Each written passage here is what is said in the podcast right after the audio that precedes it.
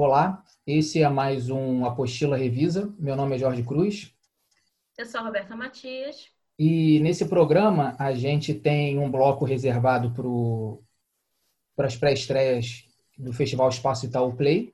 Mas no primeiro bloco a gente vai tratar de outros filmes que entraram no, na página essa semana, né, que nós fizemos textos, né, nos últimos dias, né, não necessariamente nessa semana. Então a gente vai começar, Roberta, falando de um filme que te provocou a partir de uma live que você assistiu, então você é, revisitou essa obra, né? É, o caso do, do Homem Errado, então eu queria que você começasse uhum. aí falando do, do caso do Homem Errado. É, eu vi uma live da, da Mostra, a Mostra Cabiria com a Camila Moraes e me fez dar uma revisitada na obra, né? Da, rever, porque foi uma live bem interessante, ela explicou quais foram as provocações e, na verdade, o que acontece, o caso do homem errado, é uma morte que acontece no Sul, é, em 1987, ou seja, naquele período ali, ainda a gente está saindo da ditadura, né? Tem uma coisa meio assim ambígua nesse período. E o Júlio César, ele é morto pela polícia, e porque é, estava ocorrendo um, um assalto a polícia, que ainda é uma polícia militarizada, ainda é uma polícia é, do regime militar, é, vai é, efetivamente até o local e o Júlio César ele tem um ataque epiléptico, né? Ele, ele tem epilepsia e começa a passar mal na multidão. E, e enquanto está aquela confusão ali, é, a polícia é, prende efetivamente um bandido, acho que o outro escapa.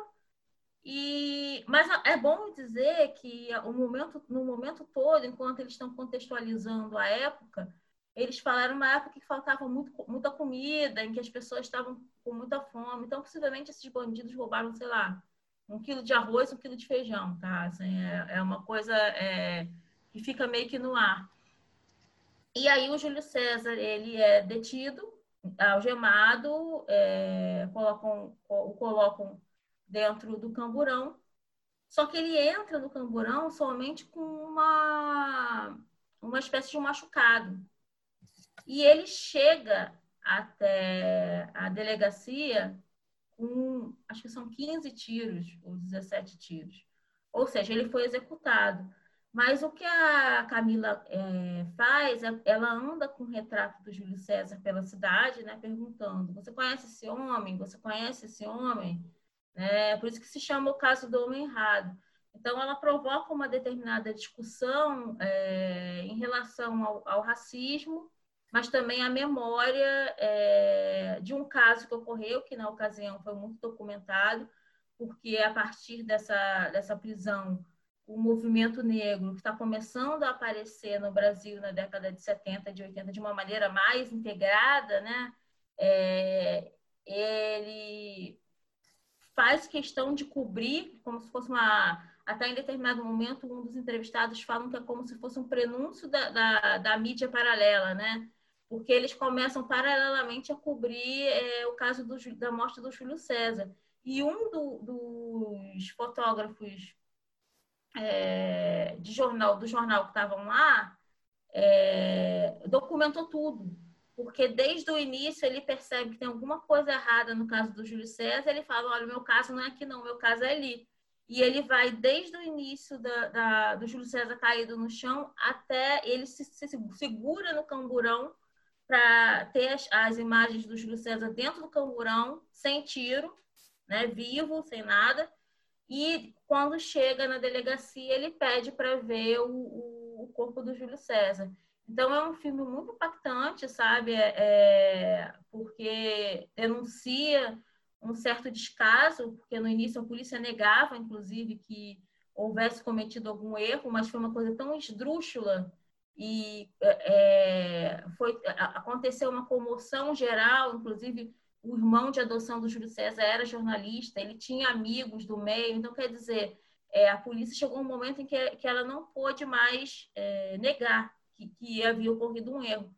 Mas, assim, é, é, desanimador, porque no final você vê, ah, eles foram, eles foram condenados, mas aí recorreram, né? Assim, então, no final, até hoje, a família não recebeu indenização, não que isso fosse suprir é, efetivamente a, a o, o, o, a vida do, do, do, Júlio César, né?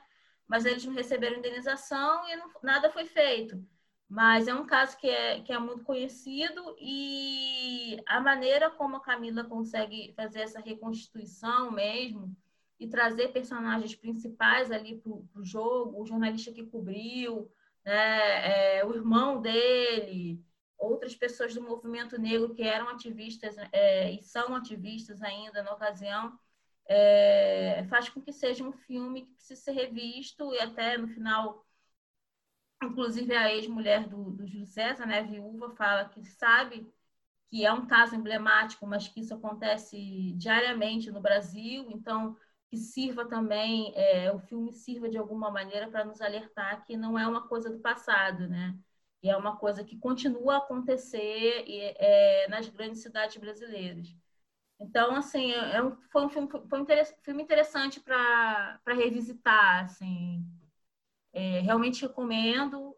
É, não sei se a live ficou gravada, também recomendo a live, porque foi, foi um bate-papo interessante ali entre é, a, a mostra de cinema Cabiria e a Camila de Moraes. Mas, enfim, é isso que eu, que eu tinha para falar do, do homem errado. E a, e a coisa do homem errado é essa brincadeira, né? De, de... haveria um homem certo, ainda que ele fosse é, assaltante, precisaria é, ter ocorrido esse tipo de abordagem, né? Esse tipo de, de assassinato mesmo, né? Então, a questão do, do filme, ela passa por aí, né? Debate não é nem tanto, né, procuram muito debater sobre autoria, mas é, quando na verdade o que se quer discutir é se a necessidade de dessa perseguição, né? E mais de 30 é. anos depois, né, é, as, os, os expedi o expediente usado pela, pelas autoridades já continua o mesmo, né, Roberta? Continua mesmo, mesmo. É, exatamente. É, alegam auto de resistência, depois, primeiro dizem que não aconteceu, depois dizem que foi uma uma defesa do, da, da polícia, das pessoas, aí até que se a imprensa, né, o trabalho da imprensa, que é naquele início, né, naquele momento estava voltando a ter uma, uma reverberação por conta da, da, da censura menor, né, que uhum. de comunicação, e, e, e, isso não necessariamente mudou a sociedade, né, a gente continua com as mesmas, com as mesmas situações se repetindo. Né? É o caso dele, é, se ele não tivesse um irmão jornalista e se ele não tivesse todo ali um, um, um, pessoas ao redor que fossem efetivamente lutar por ele, talvez tivesse, inclusive, é, sido enterrado como indigente, tá? Porque ele poderia não ter essa essa rede de suporte que ele tinha.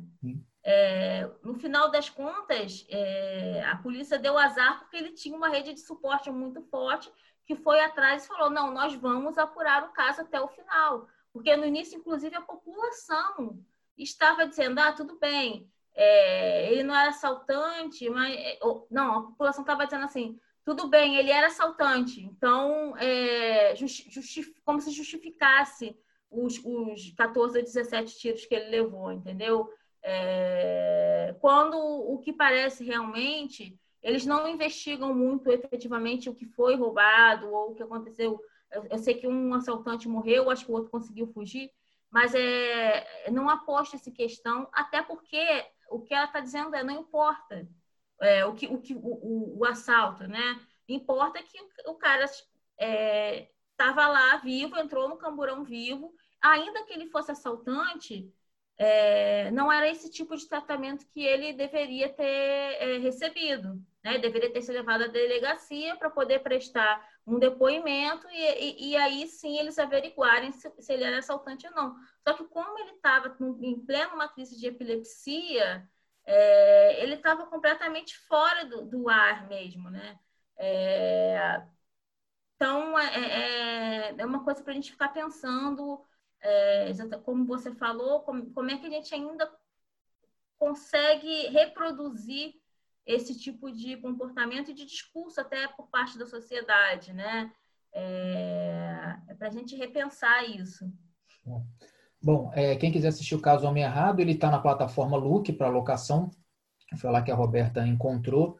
Então, a gente passa para outro item. Tem uma amostra que até o dia 1 de agosto vai ficar disponível na, no, no site do Itaú Cultural, que é Mostra Brasil Cinema Agora. É, são quatro, longa quatro longas nacionais dos últimos anos que circularam por festivais nacionais, internacionais aí importantes, relevantes, e é uma, uma curadoria bem bem interessante o recorte, é bem em cima dessa desse cinema brasileiro que a gente que desperta o nosso interesse.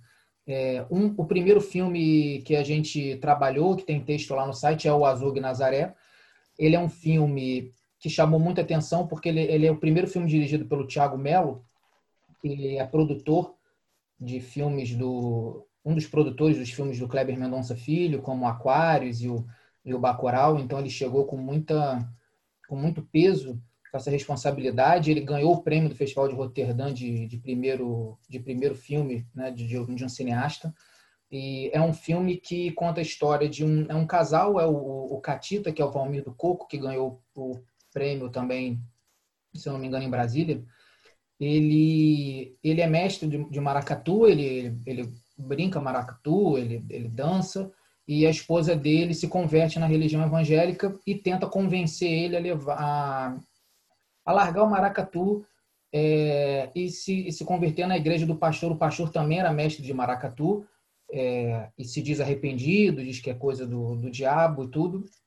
Então tem essa esse choque, essa essa crítica sobre um esmagamento cultural que as, as religiões evangélicas vêm provocando no, nos ambientes, né? No caso do no caso de Pernambuco, é, em cima do Maracatu. É, é, um filme que ele ele se preocupa em, em caracterizar um, um, algumas reproduções de machismo e tudo. Ele mostra o, o, o Catita como uma uma uma voz também um pouco opressora dentro da casa, o que, o que leva a esposa dele que é a, Darlene também, a procurar fora de casa um, um, senso de comunidade que ela talvez não encontre ali. É, tem uma, uma conclusão aberta que, que pode, né, a gente pode até reservar um de um episódio ou um debate maior é, nessa problematização da, de você vincular automaticamente a manifestação religiosa ao esmagamento cultural, porque a, a Roberta gosta muito de falar isso, né, algo que já está está dentro da nossa sociedade, a gente não consegue mais é, ignorar essa ruptura, só que há de haver um diálogo das duas partes, é, mas é compreensível que, que, qualquer esmagamento cultural gere uma, uma defesa é, forte de imediato. Então é um filme que assim ele dá conta dessas dessas questões, vale muito a pena ver. Ele o, o, o Valmir do Coco é, trabalha muito bem, dá, dá um, assim, um, show de atuação e é um filme que ele usa essa, essa linguagem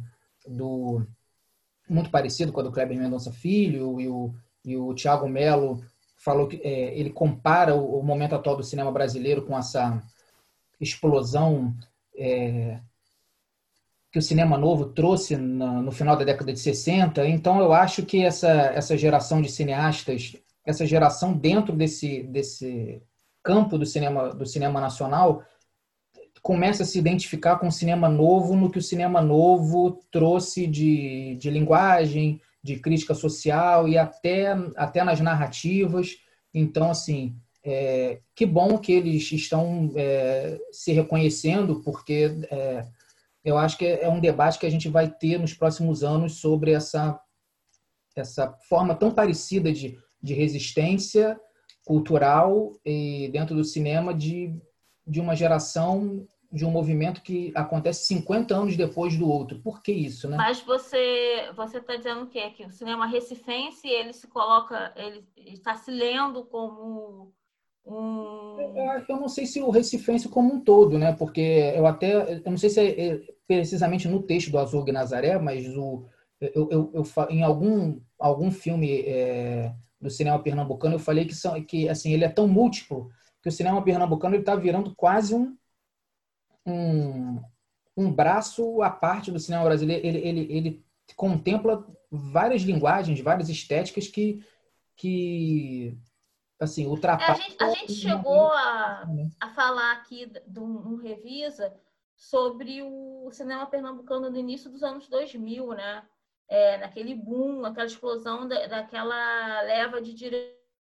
Sim segundo momento, né, a gente poderia chamar, sei lá, novo, novo cinema pernambucano, é, novíssimo cinema pernambucano, é, que está com uma série de diretores que apontam para vários é, lados, mas que tem a questão política é, sempre presente de alguma maneira, né? E essa conclusão também é, que, o, que o Kleber Mendonça faz no, no Bacurau, um, um pouco menos no Aquário, mas no Bacurau ele, ele explora isso, de fazer aquele clímax como um chamado, né? Uhum. É como é aquela é aquela crítica social que é quase uma convocação.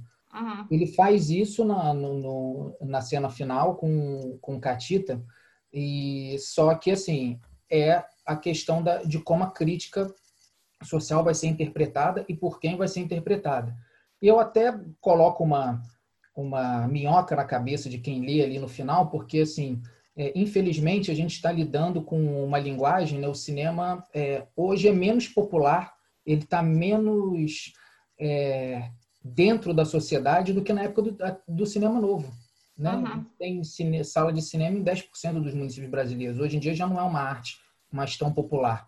Claro que o cinema novo já, já tinha dificuldade de atingir certos públicos, mas hoje o, o próprio cinema brasileiro em si já tem dificuldade em, em, em atingir certos públicos. Se a gente comparar a, o alcance pelo tamanho da população, hoje em dia é menor. E no cinema como um todo, não só no cinema brasileiro. É, o, o hábito de ir ao cinema pelo preço do ingresso. Até porque você tem, por exemplo, no cinema brasileiro, tem, ainda tem a questão da distribuição, né? Sim. Então, quer dizer, em quantas salas o filme fica e por quanto tempo ele fica. Tempo. Ainda tem. E, e essa, esses, esses, essas esses clímax âncora, eles é, são muito bons numa experiência coletiva. Uhum. E, assim, é um filme perfeito para uma experiência coletiva, para uhum. a gente passar, é, para ele ser transmitido não só no cinema, mas é, em cineclubes, em debates, uhum. e, mas com a preocupação de a gente trazer to, outras, outras visões. É, mas o, o, é um o diretor é talentosíssimo, o filme tem uma qualidade espetacular, só que é, entra nessa, nesse debate que a gente já se prometeu ter várias vezes, acho que a gente vai fazer um, um programa com certeza. A gente tem que criar um programa de, de, de temas polêmicos, um casos de família, para a gente tratar dessas questões. Mas, Mas você falou isso, tem uma coisa. Do, do, do Tiago em cima dessa efervescência cultural parecida com a do cinema novo. É que bom que eles eles estão é, vendo isso, enxergando da mesma forma, porque a gente já conversou muito sobre isso, né? Sim. Do Bacurau. Não, você fez um comentário que eu acho muito interessante da gente pensar também, porque eu não sei como é nas outras cidades, mas assim, pensando em Rio, São Paulo e um pouco em Salvador também, o que eu tenho percebido é que os cineclubes eles têm voltado com uma certa força talvez até para tentar dar conta desse espaço que o, o cinema, para o cinema nacional, é, tem deixado um pouco vazio, sabe? Então, é, eu tenho visto aqui no Rio um movimento de cineclubistas, em São Paulo, em Salvador, que são as cidades que eu, que eu tenho mais trânsito, pelas quais eu tenho mais trânsito,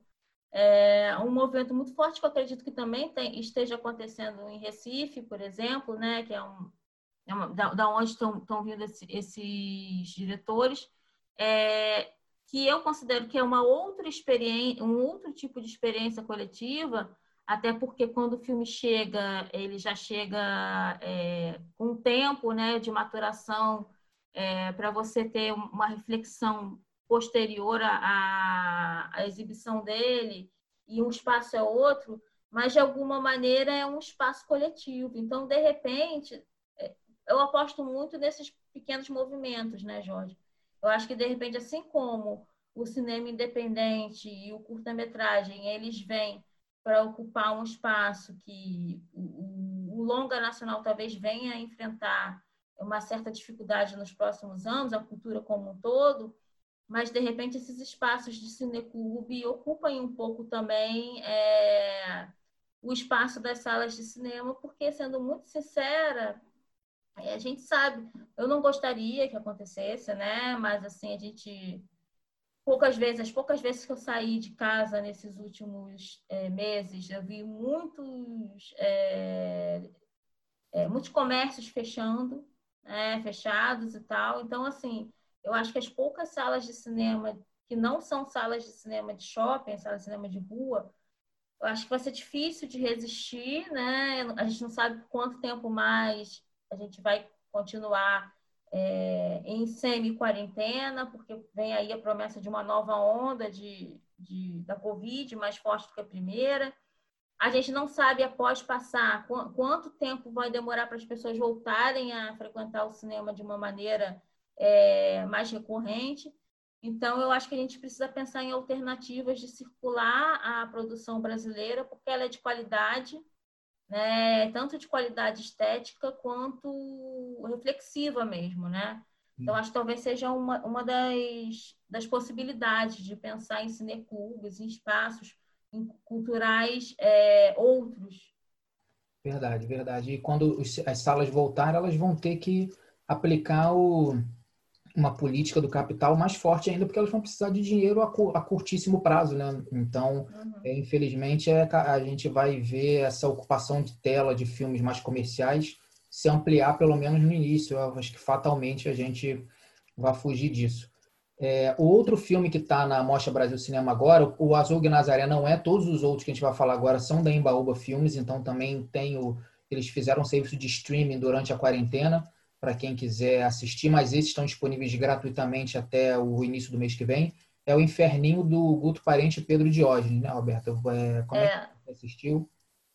É, é um tipo de filme que me interessa bastante, né? Eu, eu, eu gosto bastante dessa é, mistura entre ficção e, e, e, realidade, uma espécie de universo paralelo que eles conseguem criar ali. Eu até brinco que é uma mistura de David Lynch com. É, nem me lembro quais são as referências que eu usei, mas é, um, é, é, uma coisa meio esquisita, né? É um clima meio esquisito, mas é um clima que funciona, né? Eles criam uma realidade quase como se ela fosse uma realidade fora da realidade, mas que funciona dentro daquele espaço, né? E é, as figuras, as personagens são as mais esquisitas possíveis, né? E a, é um bar, Inferninho é um bar, que ele é dirigido pela Deusimar, que é uma mulher trans. E só que as coisas ficam um pouco é, confusas a partir do momento em que chega o Jarbas chega, né? O Jarbas é um marinheiro. Então tem toda uma coisa assim, é, meio é, eu não sei nem como explicar, mas meio assim, exagerada, sabe? Do marinheiro vestido com uma roupa. O Jarbas não, porque o Jarbas chega como uma figura estranha. Mas depois, quando eles, os marinheiros vão, encontram o Jarbas, eles estão com aqueles negócios assim, né, exagerados e tal. Então, é, é, é um filme interessante e, e é, interessante pela, pela construção mesmo das personagens, da, da narrativa e desse clima meio estranho, né?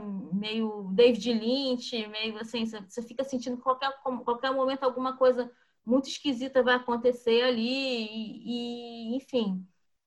E me despertou interesse para ver o, o, o, Pagel também, que está lá na, na, na Embaúba Filmes, que, é, que é do, do Pedro Diógenes também.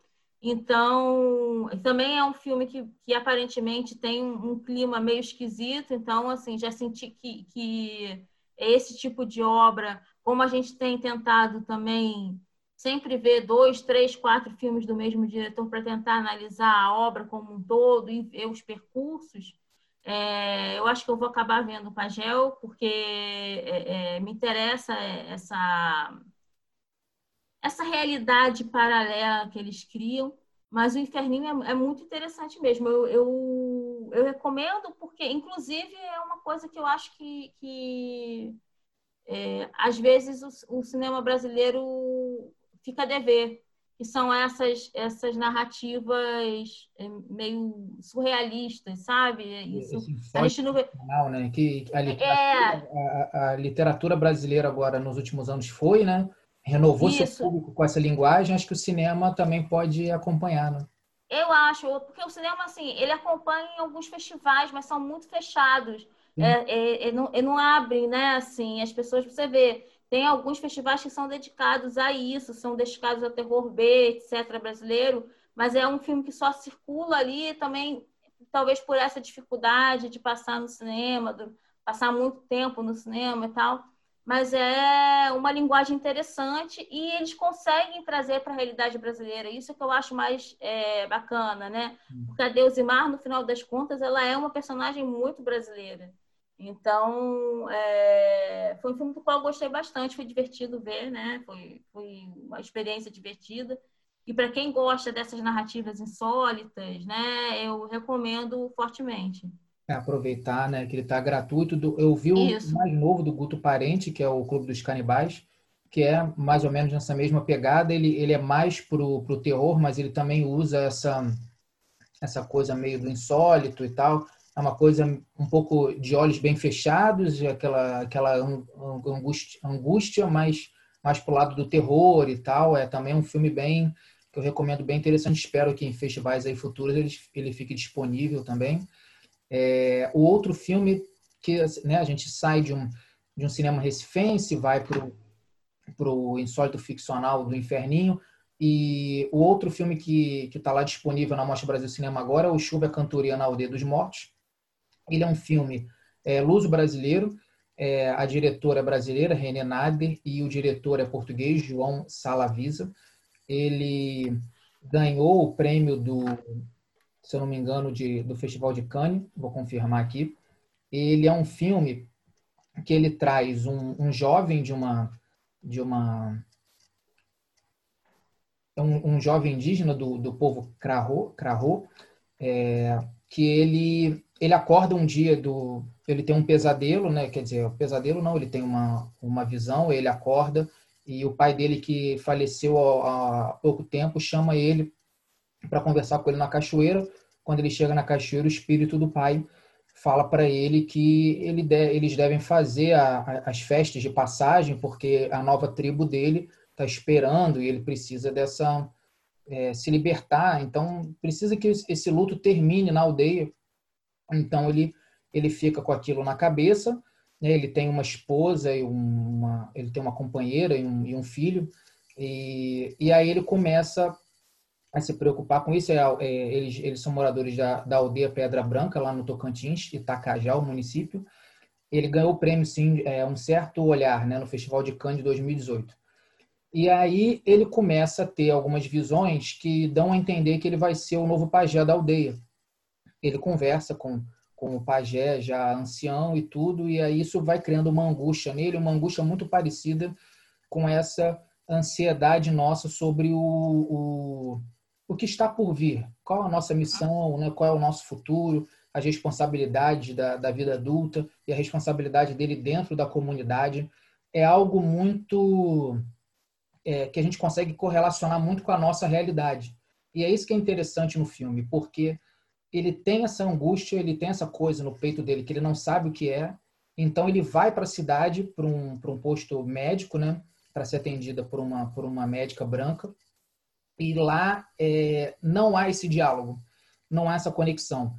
Primeiro pela, pela barreira burocrática, porque tem que ter RG, tem que ter cartão do uhum. SUS, ele, ele não sabe muito bem como fazer.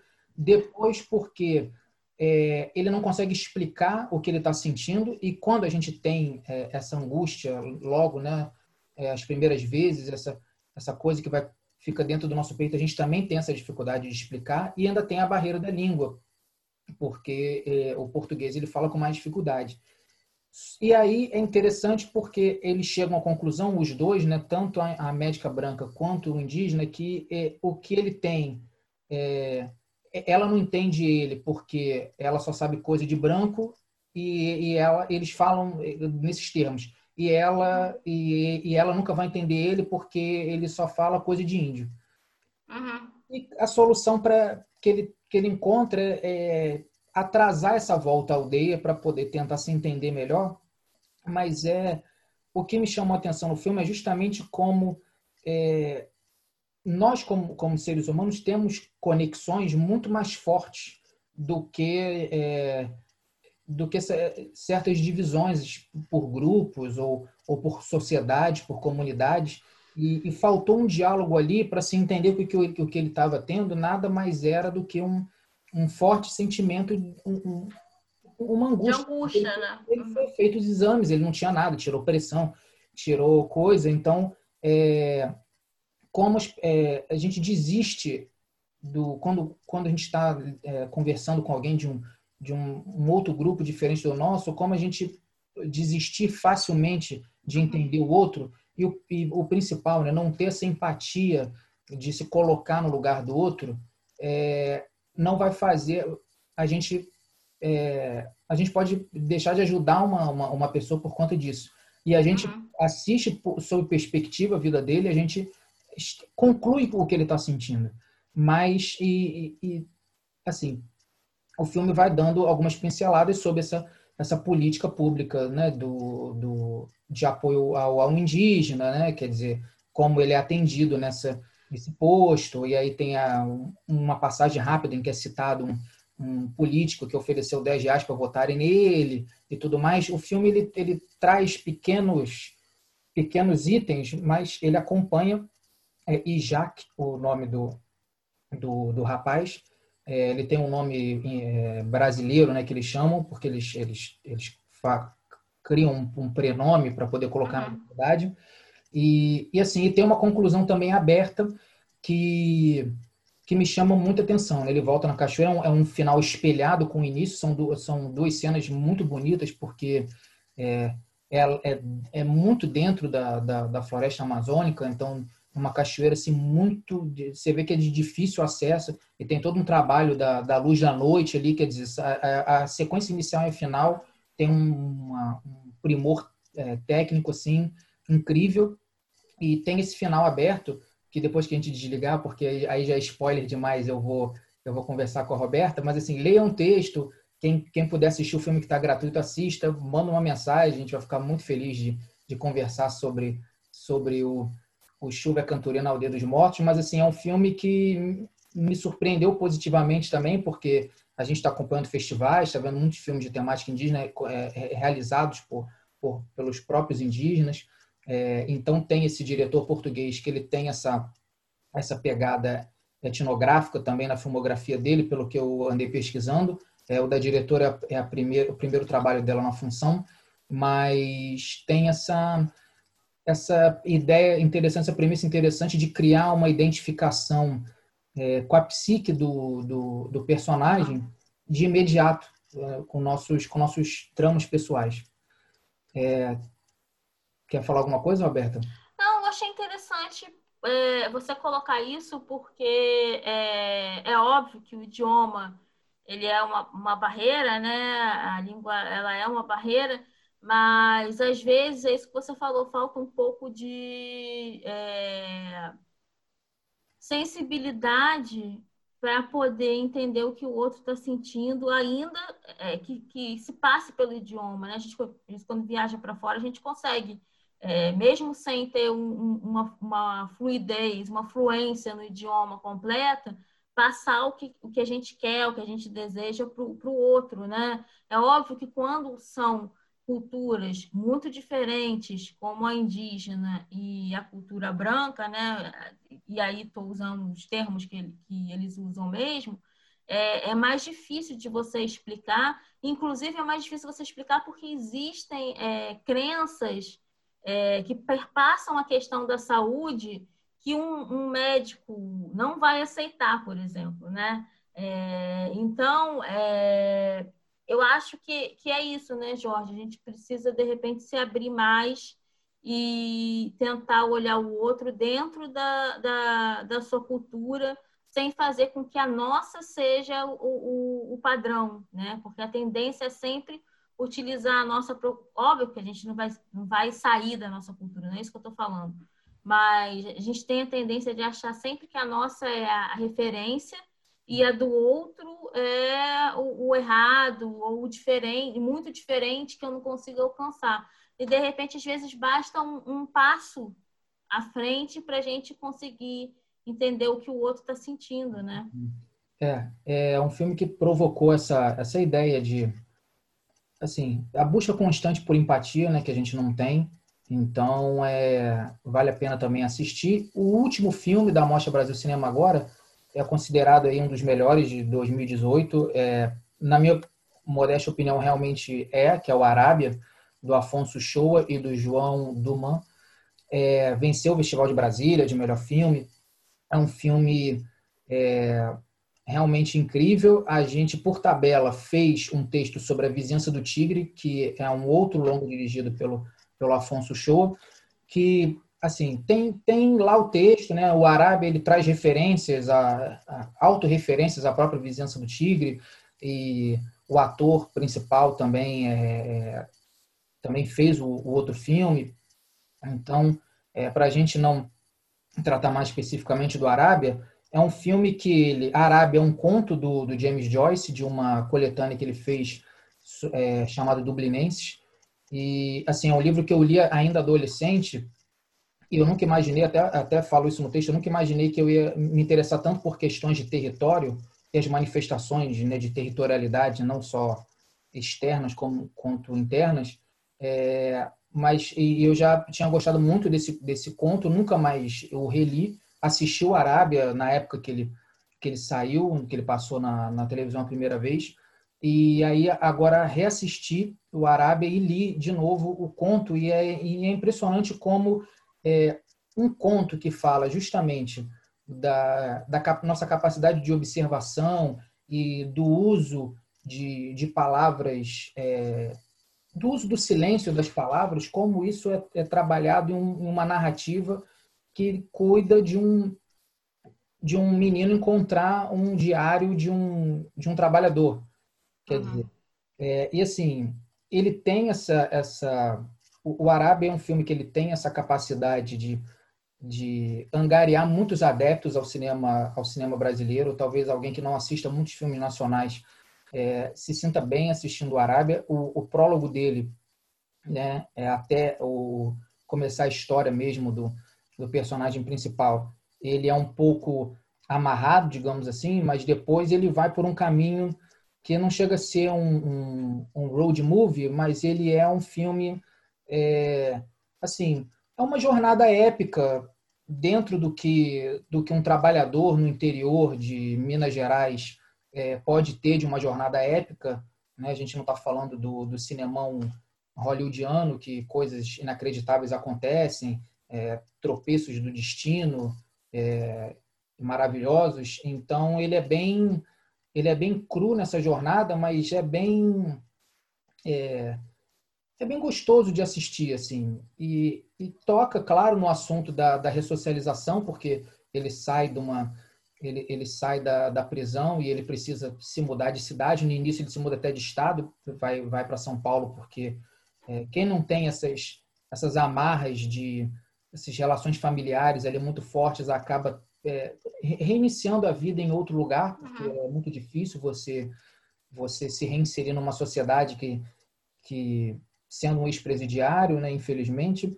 Então ele vai pulando de oportunidade em oportunidade, né? Tem essas, essas relações do trabalho, essa sazonalidade das ofertas de, de emprego que ele, que ele vai construindo. E, claro, tem uma, uma história de amor é, muito difícil ali no meio, no, no meio disso tudo, justamente pela característica da vida que ele leva.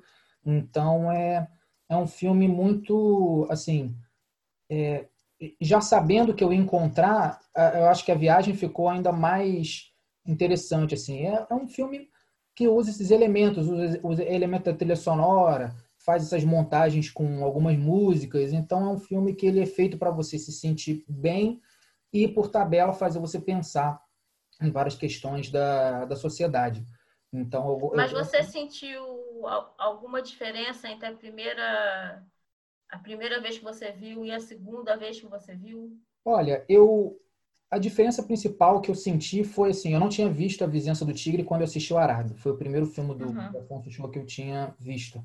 E depois que eu vi a Vizinhança do Tigre, como ele usa, né, a gente, eu, eu, eu trabalhei isso um pouco no texto, essa, essa esse semi-documental que, que o cinema brasileiro está se especializando em fazer, né, essa reconstituição da realidade, ou essa, esses atores que são é, interpretando a si mesmos, semi-amadores, mas profissionais, porque estão trabalhando ali é, numa, numa ficção a princípio.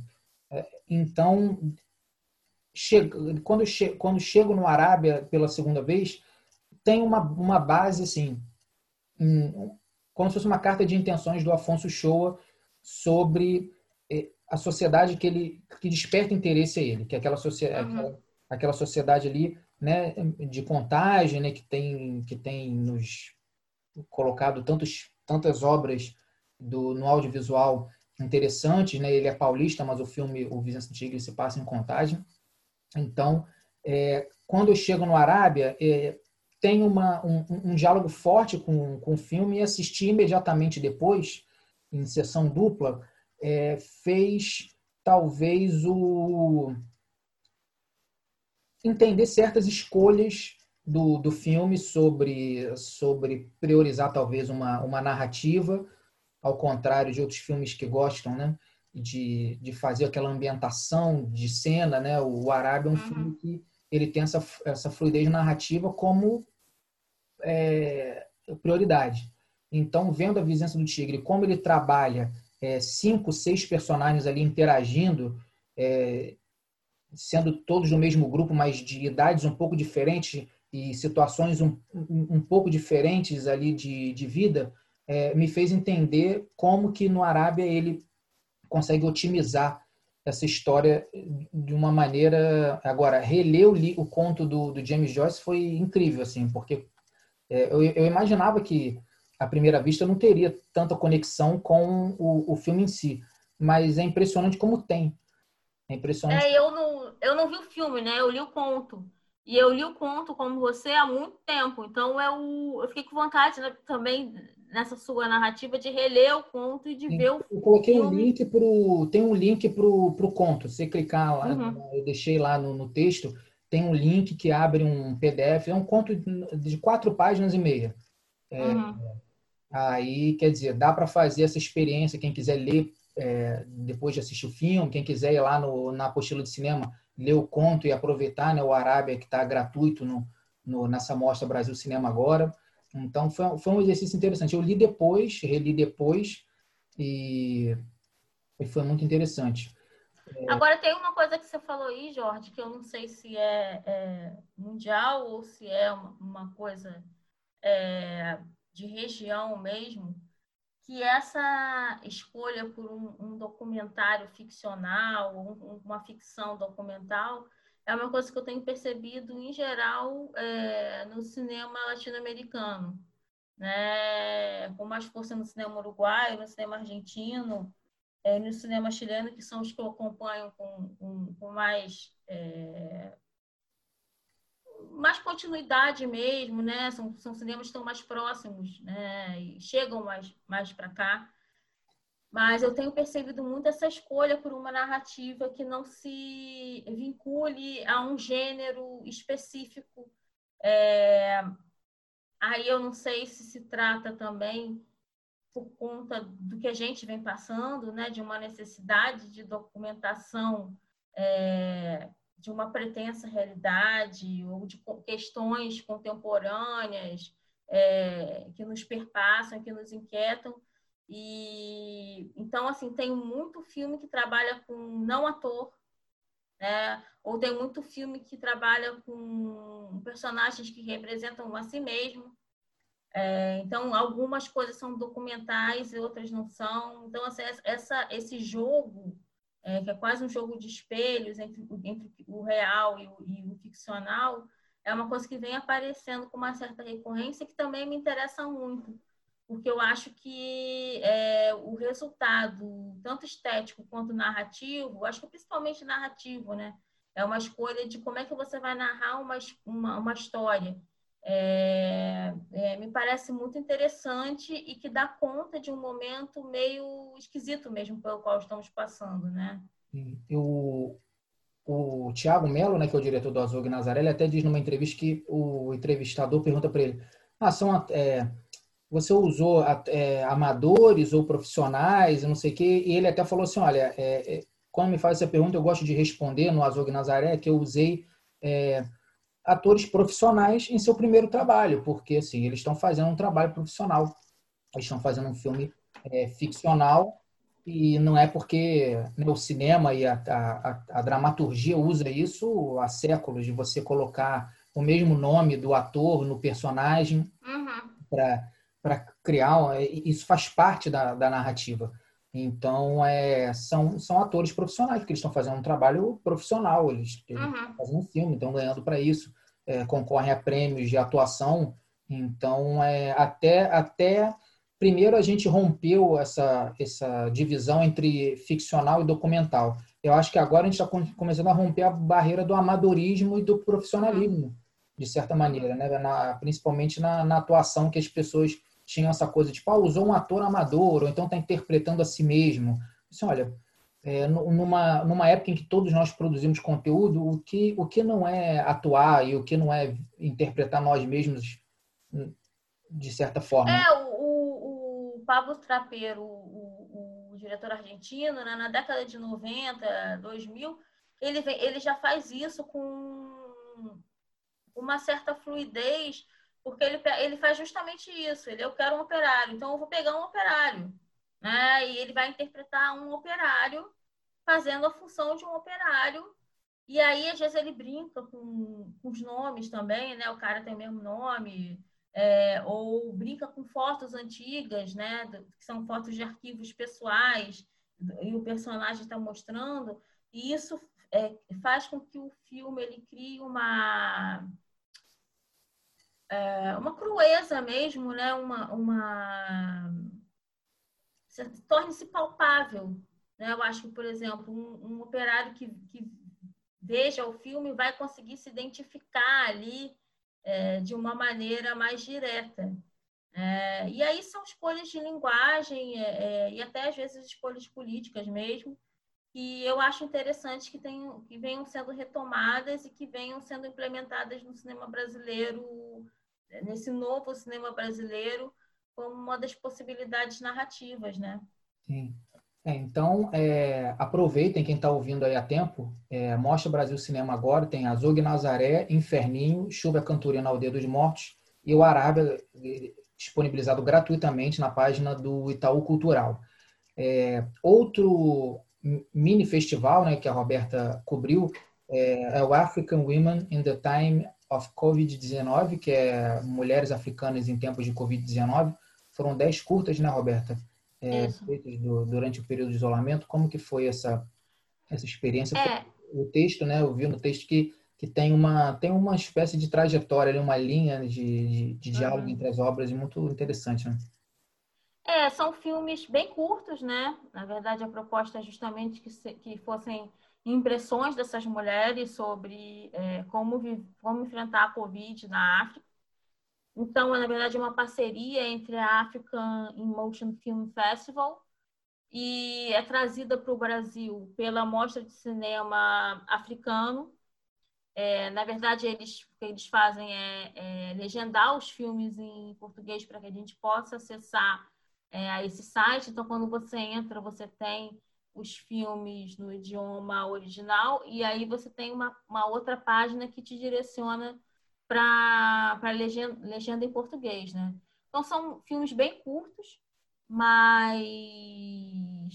muito assustadores no sentido das é, denúncias que a gente já vem tendo no Brasil também, né? A partir do momento em que as mulheres elas permanecem em casa mais tempo com seus maridos ou sozinha cuidando dos filhos e, e aí os companheiros chegam à noite, a gente tem é, um aumento de violência, tanto violência física quanto violência sexual.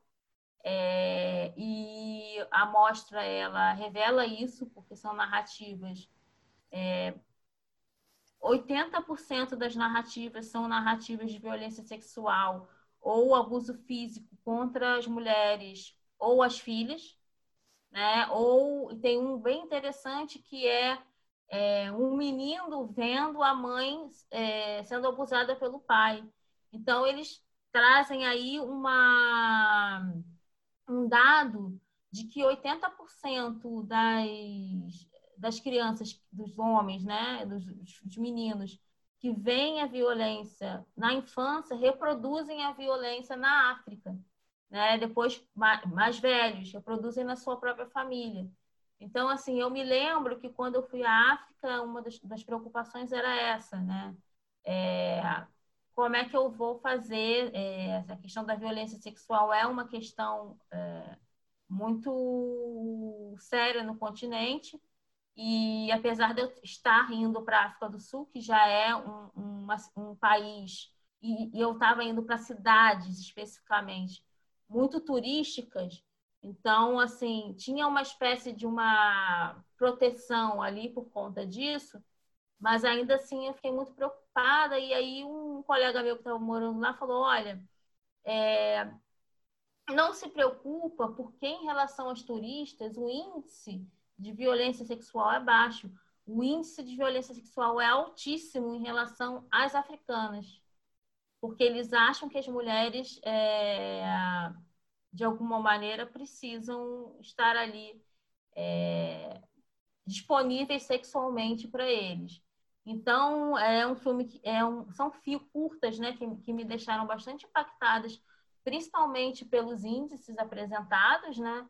mas eu acho que e aí ele tem um recorte, ele vai ele, ele vai começando por aí, depois ele toca um pouco na questão social, porque ele toca no fato de que algumas meninas, por exemplo, que estão em fase escolar não têm acesso à internet, então elas não vão poder, possivelmente vão perder um ano ou vão fazer um ano é, muito, vão ter um ano muito complicado, né? Porque eles não vão ter acesso à disciplina até finalmente, né, ele, ele vai num, num, numa multiplicidade de mulheres africanas. Acho que de alguma maneira, em, pequenos curtas de 10 minutos, eles conseguem abarcar desde essas mulheres que estão preocupadas com a, a proteção das suas filhas e das suas, dos seus próprios corpos, até é, essa diferença social entre quem tem é, uma rede de acesso que pode enfrentar a Covid dentro de casa, assistir as aulas, continuar uma vida normal, né, etc.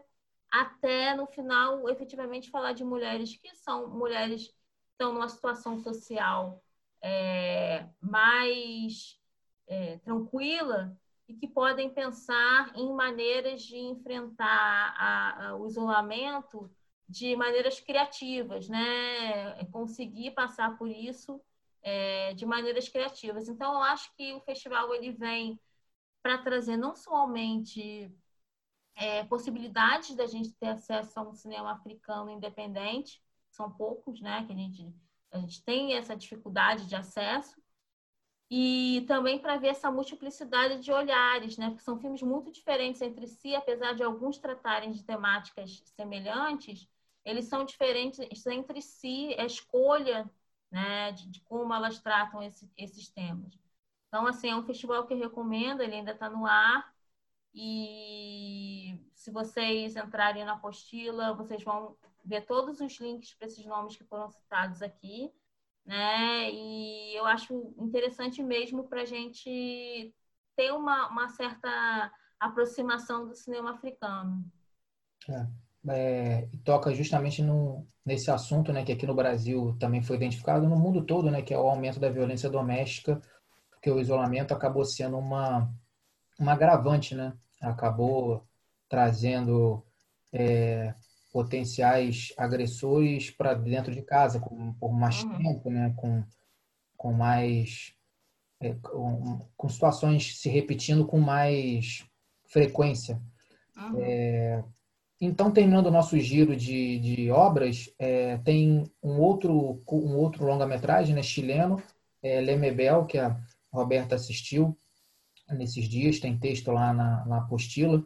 Então, Roberta, como é que foi o, é, o Lemebel, ele me chamou a atenção, é, principalmente pelo, pela personagem, né? Ele fala sobre o Pedro Lemebel, o, o Pedro Mar, Marde, Mardones, né? Que ele, ele abandona esse nome, ele diz até que ele abandona esse nome. Ele inicia é, a carreira dele como artista com esse nome e abandona para Lemebel para poder homenagear as mulheres da família. Ele é um artista queer é, latino-americano é, muito conhecido, é um dos percursores, e nesse sentido ele abriu o caminho mesmo, né? ele fazia questão de, de apresentar uma, uma arte que hoje a gente chama de arte queer, né? na década de 80, 90, e ele é um performer, e, mas ele é um performer em todos os sentidos, né? Todas a, até o próprio filme acaba sendo uma performance dele. Ele comanda de alguma maneira a diretora, né? Já é, quando ele já está morrendo, ele fala não, você vai me filmar assim. Ou seja, ele, até a, a, a própria saída dele do hospital e depois dois, duas semanas depois ele acaba morrendo, ele faz disso uma performance. Então ele é um personagem muito carismático, é né? uma pessoa muito carismática é, possivelmente muito difícil de lidar, não, né, não deveria ser uma pessoa fácil de, de, de conviver, é, porque ele tem uma relação, acho que um pouco ambígua também com o próprio corpo, porque ele fala, eu não me acho bonita, não me acho que... mas ao mesmo tempo ele é muito vaidoso, né? E essa vaidade dele, é, é, ela cria uma espécie de fascinação é, por parte do espectador, e não, não à toa ele chegou onde ele chegou é, na década de 80, 90, assim, início de 2000, é, explodiu como artista queer, né? Porque ele tinha essas personagens, ele, ele se montava mesmo e fazia performances é, é altamente estranhas com o próprio corpo, né? É, de botar fogo no corpo, de botar cera quente no corpo e tal. Então, assim, é, para quem gosta de arte latino-americana, eu acho que é um filme essencial. É, ele faz é, a, a, cumplicidade que a diretora é, consegue é, adquirir com, com o Lemebel faz com que ele seja, de alguma maneira, co-diretor do, do próprio filme. Né? E então existem cenas muito intimistas mesmo dele, né? E, então, eu acho que é um filme que, que é tanto pela figura dele, importância da figura dele, quanto pela própria narrativa que é criada ali no diálogo entre os dois, ele se torna interessante. É um filme que, se eu não me engano, ele está no Now, não é isso? É, no Now. No Now. Então, no Now. É, são dicas é, de filmes para alugar no Look, no Now, é, sessões gratuitas de cinema brasileiro, sessões gratuitas de cinema africano, então, esse panorama foi o nosso primeiro bloco do Apostila Revisa. A gente vai soltar a vinheta de intervalo para quem estiver ouvindo o podcast e para quem estiver assistindo em vídeo, a gente termina a primeira parte do vídeo aqui e volta com outro, com a segunda parte sobre o festival de pré-estreia do Espaço Itaú Play, é, os outros filmes que a gente não discutiu na semana passada. Até mais. Até mais. Radio Tierra presenta Invítame a pecar. Quiero pecar contigo. Cancionero. No me importa pecar. Crónicas de Pedro Lemebel Si pecas tú conmigo.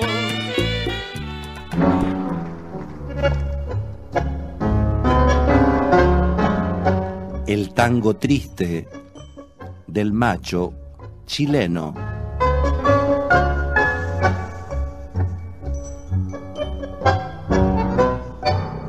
Y uno se pregunta por los machos de entonces, los cowboys del oeste nacional, que escupen por el lado y pelan a las mujeres, entre eruptos de vino tinto y pebre cuchareado en la cantina chilena, los gorilas amantes de la parrillada, el costillar grasiento y las carnes rojas, semicrudas, que les gotean en sus bigotes de escobillón mexicano.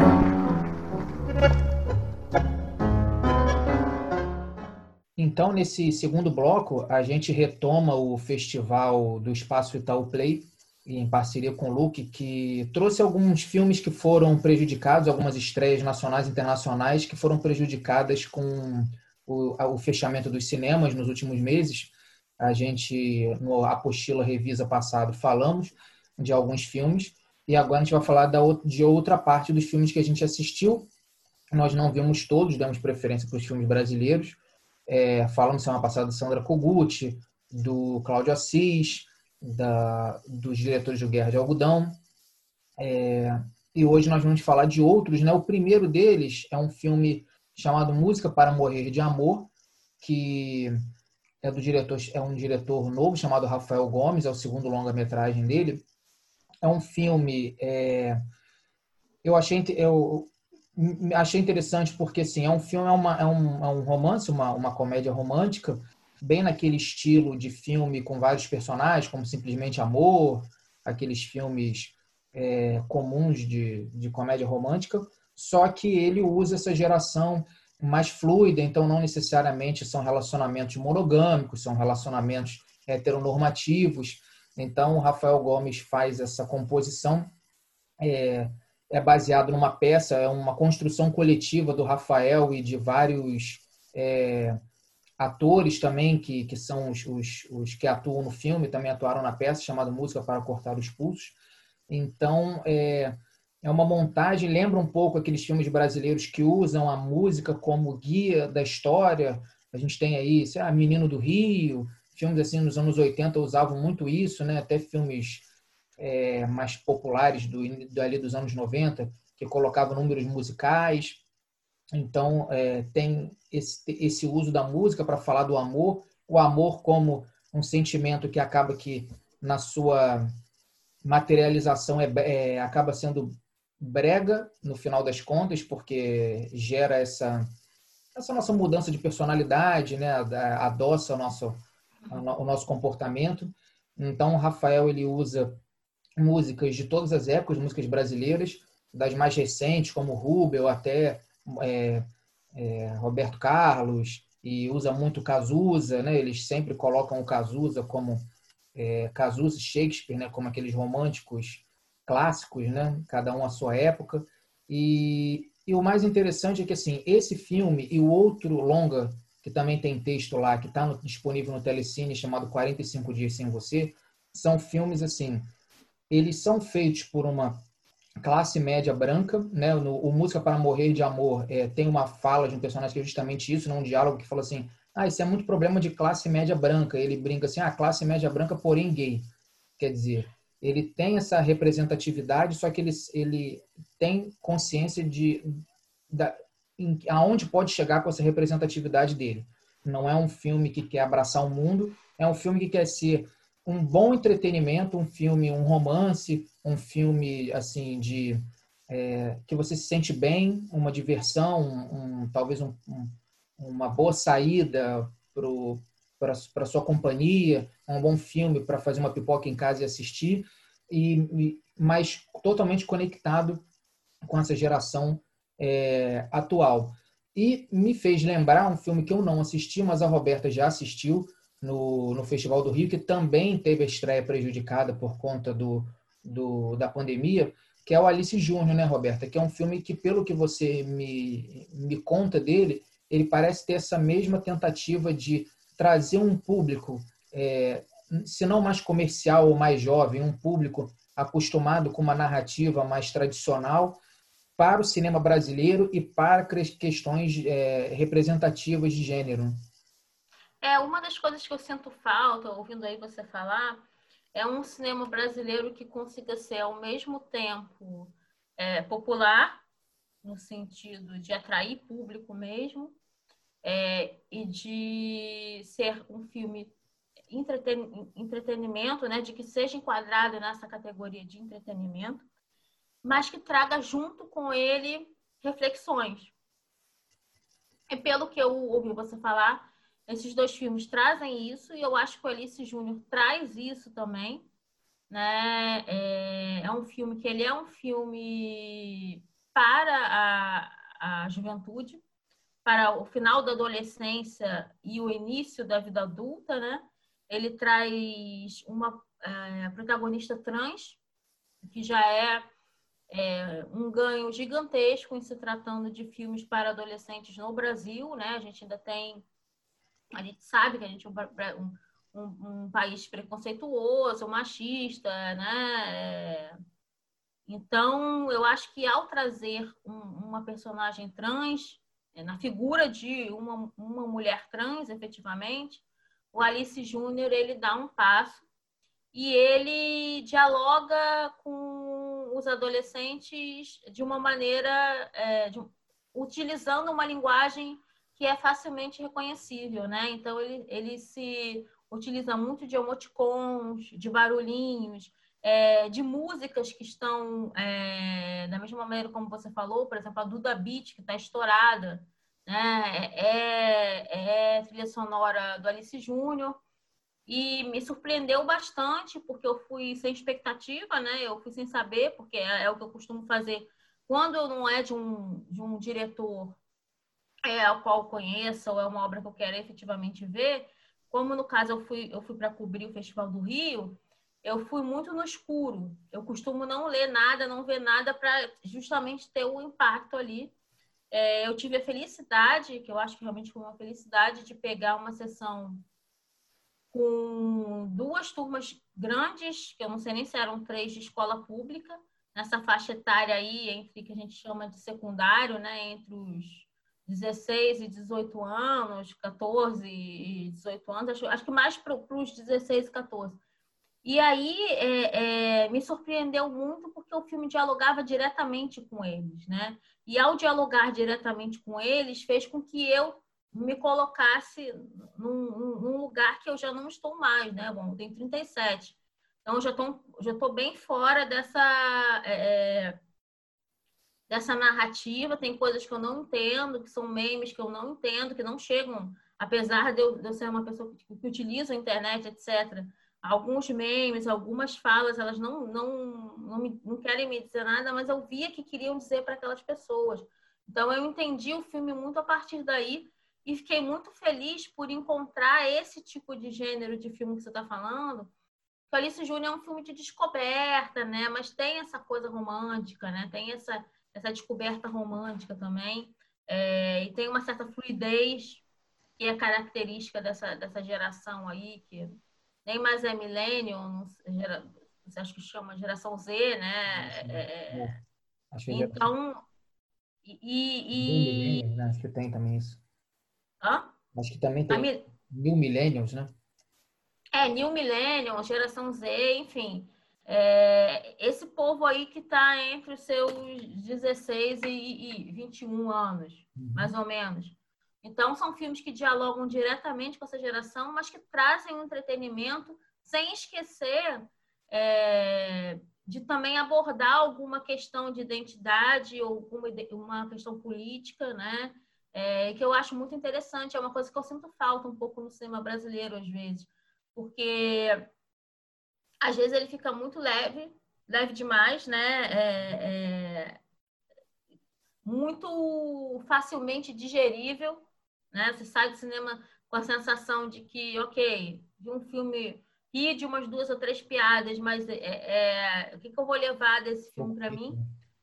Ou o oposto, né? Que são filmes é, é, mais políticos, efetivamente, que tem uma ênfase mais política, mas que é difícil também para você falar assim, ah, o que, que eu quero ver nessa tarde de sábado? Né? Que, eu, que eu não tenha efetivamente que sofrer muito, nem que. É, não é que não é não é que você não tem que refletir, você reflete, mas de uma maneira mais leve e tal. Então, é, é, são filmes que eu acho que eles trazem um pouco disso, né? Eles não abandonam a questão política nem identitária, mas fazem é, um cinema de entretenimento, né? É, são filmes que você consegue trocar, é, filmes de troca, né? Que uma acaba indicando para outra e tudo. Então, Música para Morrer de Amor, ele tá em, ele vai estrear no cinema oficialmente, né? Ele teve esse festival que ele ficou disponível por dois dias. O 45 Dias Sem Você, que é sobre um término de relacionamento, que o protagonista vai passar, um, fazer uma espécie de um mochilão na, na Europa. Ele está disponível no Telecine Play, então quem tiver acesso a essa plataforma pode assistir, conhecer o trabalho do Rafael Gomes, o diretor. O outro filme que a gente assistiu é, foi o Querência, do Elvésio Marim Júnior. É um filme que vai por um caminho completamente diferente, porque ele, ele nos leva é, para o interior de Minas Gerais, é, em alguma cidade que a gente só sabe que é banhada pelo rio Urucuia, porque tem lá a placa, né, um, é, tem, esse nome porque como tem um, a água é, tem um tom avermelhado, né, por conta da mistura do barro e a, as enchentes do, de verão acabam pintando as cidades ali de, de barro, então é, tem esse nome de origem indígena. E o, o Querência, ele, ele fala já de um povo conservador, é, sertanejo interiorano, né, de, que usa a cultura do rodeio, as fazendas de gado. Então, é o, o protagonista ele tem esse essa espécie de sonho de o, sonho do rodeio, né, de ser um narrador, é, de, ou o, o, o, montador, né, mas o, o sonho dele mais é, é, de ser narrador, dessa comunicação, de você ser uma voz dentro da sua comunidade, é, importante ali do, do dentro do, da, daquela, daquela, daquela lógica ali, daquela dinâmica. Então, é um filme que, assim, ele só tem uma, uma personagem feminina, que é justamente uma, uma jovem que sai da, daquela cidade, vai para um, uma cidade maior e, e, e, na interação que ela tem ali com o protagonista, ela dá a entender que, assim, ela, ela voltou ali para fazer uma visita, mas ela nunca quer conseguir se readaptar àquele lugar. Então, é um filme que fala de um, de um Brasil que muita gente acha que tenta colocar num lado oposto, mas na verdade só é um outro Brasil. É, essa, essa, esse título de conservador, na, na acepção da palavra, se você for pensar, é, ele traz com, consigo vários outros conceitos em que a, a oposição é, direta, frontal, talvez não seja o melhor caminho. Então, assim, é um povo que tem as suas raízes fincadas. É interessante porque o Rio tem uma origem indígena, mas a população indígena ali naquela região do, é, do, do, sudeste brasileiro é, já não, não, existe mais já há séculos, né? Quer dizer, é, é, da, da área da, da, da Mata Atlântica. Então, os verdadeiros, é, como é que se diz? Os os verdadeiros moradores, os tradicionais moradores daquela região são os sertanejos, são esse povo com essa, com essa cultura é, do rodeio e tudo. Então é um filme que tem uma narrativa mais lenta né, do que o dinamismo do, do filme do Rafael Gomes, mas é um filme que, sem juízo de valor, mostra essa, essa ideia. Como complemento, né, que a gente sempre tenta assistir pelo menos uma outra obra, a gente fez um texto sobre o, um filme que ele vai fazer 10 anos, e, é, me surpreendeu, que é o Girimunho de 2011, que é do, do Elvésio também. E ele foi apresentado no Festival do Rio. Tem uma história engraçada que eu conto lá, porque teve um apagão na, na cidade nesse, no dia da, da pré-estreia da sessão. É, eu estava no cinema, e é um filme que, como é um filme de ambientação, e a gente estava num, num, processo ali do audiovisual brasileiro de passar a ter esses filmes mais de ambientação, de mais lentos na montagem, é, perdeu-se completamente a conexão, porque a gente assistiu 20 uhum. minutos do filme, e aí acabou a luz, ficou meia hora sem luz, aí quando voltou, muita gente já não voltou, é, fica aquela inquietude. Então, eu confesso que é, eu só considero que eu assisti esse filme verdadeiramente agora, porque eu perdi da, da experiência, principalmente pelo estranhamento da linguagem na época e por ter perdido essa conexão. Né? O Jeremunho, o Jeremunho ele, ele tem essa temporalidade como um, um elemento fundamental e como ele é um filme ainda do início desse processo do audiovisual, eu acho que ele é um filme muito interessante para ser usado como exemplo, como guia para quem quer entrar nessa, nessa linguagem do audiovisual, de, uma experiência mais imersiva. É, você acha, você sente que o tempo parece que não muda ali, né? Você pega uma cena e se você remontar o filme, colocar é, a cena 3 antes da 2 e a 5 antes da, da 1, parece que é um, uma sequência de acontecimentos que, sei lá, não, talvez não se conectem tanto. E assistir num período de isolamento social já longo, né, em que a gente tem esses dias que se repetem e dias que a gente não consegue processar nada deles, parece que nada aconteceu, e outros em que parece exatamente igual a um que você viveu há dois, três dias, essa essa viagem do Girimun que conta a história de uma viúva que, que tenta ela tenta não é buscar um sentido na, na, na vida dela, ela tenta aplicar esses conceitos que a gente gosta de dar para a nossa, nossa rotina como importância e relevância na vida dela ali, é, para que, ela que a vida dela não fique se eu ver o tempo passar. Então, eu acho que todos nós estamos nessa, quem está praticando isolamento, todos nós estamos nesse mesmo barco, né, de, de tentar aplicar esses conceitos de importância e relevância na nossa rotina. Então, o Girimuni foi um, uma, uma, uma volta, né, foi uma, um revisitar interessante. É um filme que, incrivelmente, já tem 10 anos, né? O Girimuni. É, Girimuni é de, é, de 2000, é de 2010? 2011, 2011. Festival do Rio. Eu acho interessante, Jorge, porque quando você fala isso, eu vou abrir aqui a janela se vocês ouvirem o barulho. Já foi. É, eu acho interessante quando você fala isso, porque a gente esquece que o, o Brasil é um país de proporções continentais, né? Então, a gente tem aí, a partir do. do a gente tem aquela, aquela, é, aquela, aquele boom recifense do qual a gente falou no, no na sessão anterior, né? É, no início do, do, dos anos 2000, e aí a gente tem aí para o início do, dos anos 10, né? Uma tentativa de apresentar um outro Brasil é, para o resto do Brasil. E eu acho interessante, muito interessante quando isso não é feito de uma maneira estereotipada, né? É, aí depois a gente vai falar um pouco do Marie, que já é outra história, já é outro festival e tudo. Mas que eu acho que se enquadra nesse tipo de, de filme que apresenta um outro, um outro pra, país, né? Porque basicamente é isso, né? Uhum. São dentro, o Brasil, eles são muitos países dentro de um único país, é um território gigantesco. Então, você tem uma, uma multiplicidade de culturas, é, de costumes, e que às vezes não. Há esse estranhamento, né? Da, da... E aí eu estou falando particularmente da região sudeste para o resto do, do Brasil, né?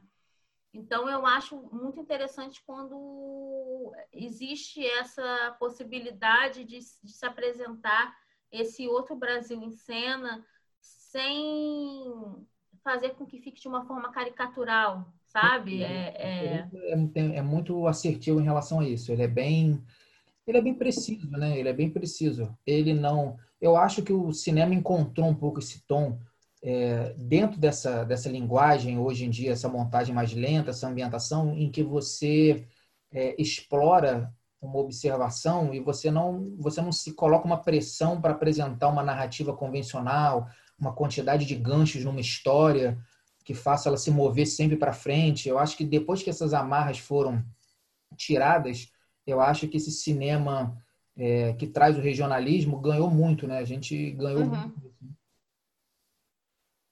Te dá um tempo também para poder entrar na narrativa, né? É, entendendo que é, são, são filmes que eles precisam dessa ambientação para você poder é, efetivamente compreender o que está se passando é, na tela. É, o, o, outro filme que a gente vai falar também tem essa, essa premissa, né? O, o A Febre da, da Maia Darim. Ele foi vencedor do Festival de Brasília do ano passado, aliás, é, sem é, informalmente, né, sem ter essa busca, a gente já tem cinco vencedores do Prêmio de Melhor Filme Festival de Brasília com texto lá na apostila, que são três filmes de Cláudio Assis, o Arábia e, e A Febre. É, então, dos últimos 20 anos, aí a gente já tem cinco. E A Febre, ele, ele traz uma, um, um personagem indígena que ele trabalha no, no Porto de Manaus, né, na, na, na parte de carga, e, e, assim, ele todo dia ele faz um trajeto de fora da, da comunidade dele para a, a, a comunidade né, do homem branco, como eles chamam, na, no porto de, de Manaus. Quer dizer, ao contrário, no bloco passado a gente falou de, de um personagem que né, no, no, no filme anterior, que ele faz essa, essa, essa viagem única, essa, essa isso é faz parte da rotina do Justino, que é o personagem do, do Regis Mirupu. E, e, ele tem uma filha, aí tem o conflito, não, não conflito, não há conflito, né? Há uma, uma representação de três gerações, porque ele tem a filha que acabou de passar para a Universidade de Medicina, então está naquela preparação de, de sair de vez do, do, do, seio daquela comunidade, e ele tem o neto que ele vai tentando, né, ainda bem criança, é, e passando o conhecimento é, ancestral, né, as, as, os ideais de ancestralidade. É um filme que ele tem pouco, pouca narrativa, poucos personagens e ele se vale desses símbolos, né? Eles têm, ele tem esses personagens símbolos. A Maia Darim, ela usa muito a, a os objetos, os, né, o, o, o, personagem atravessa, o, sai do enquadramento e ela continua focando nos objetos. Ela vai fazendo um caminhar mais devagar do que o próprio personagem.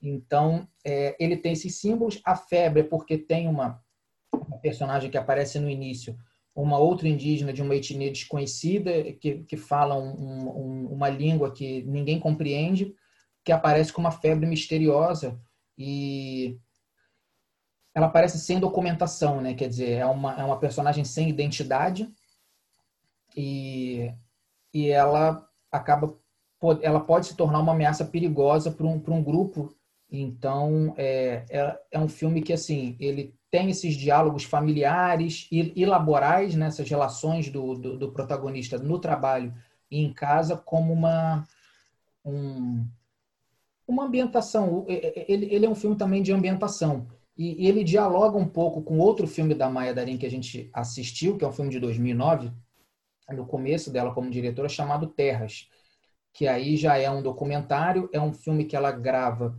é, na tríplice fronteira do Brasil, Colômbia e Peru. É, em, em, são duas cidades gêmeas chamadas Letícia e Tabatinga.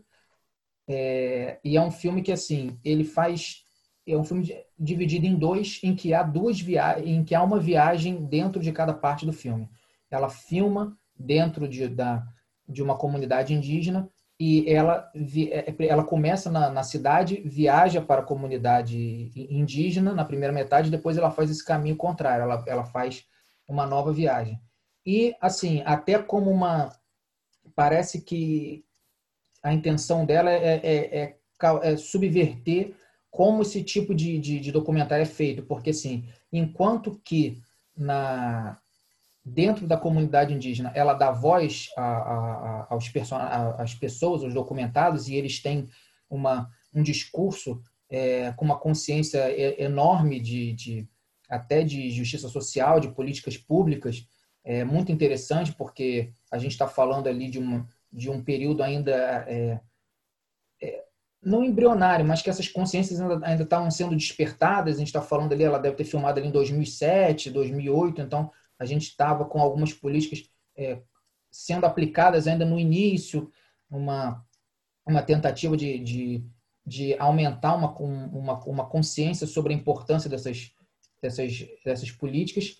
E quando ela vai para a cidade, ela não se preocupa em ouvir muito, ela, ela fica, ela faz a captação do ambiente, ela está dentro do carro, então ela pega o motorista do carro falando, o som do rádio, né, uma notícia é, que vem do rádio, então, é, ela entende que é, é, dentro do, da cidade é, há só uma passagem para o objetivo dela um documentário, uhum. mas ela gosta de, de fazer essa, essa, essa ambientação.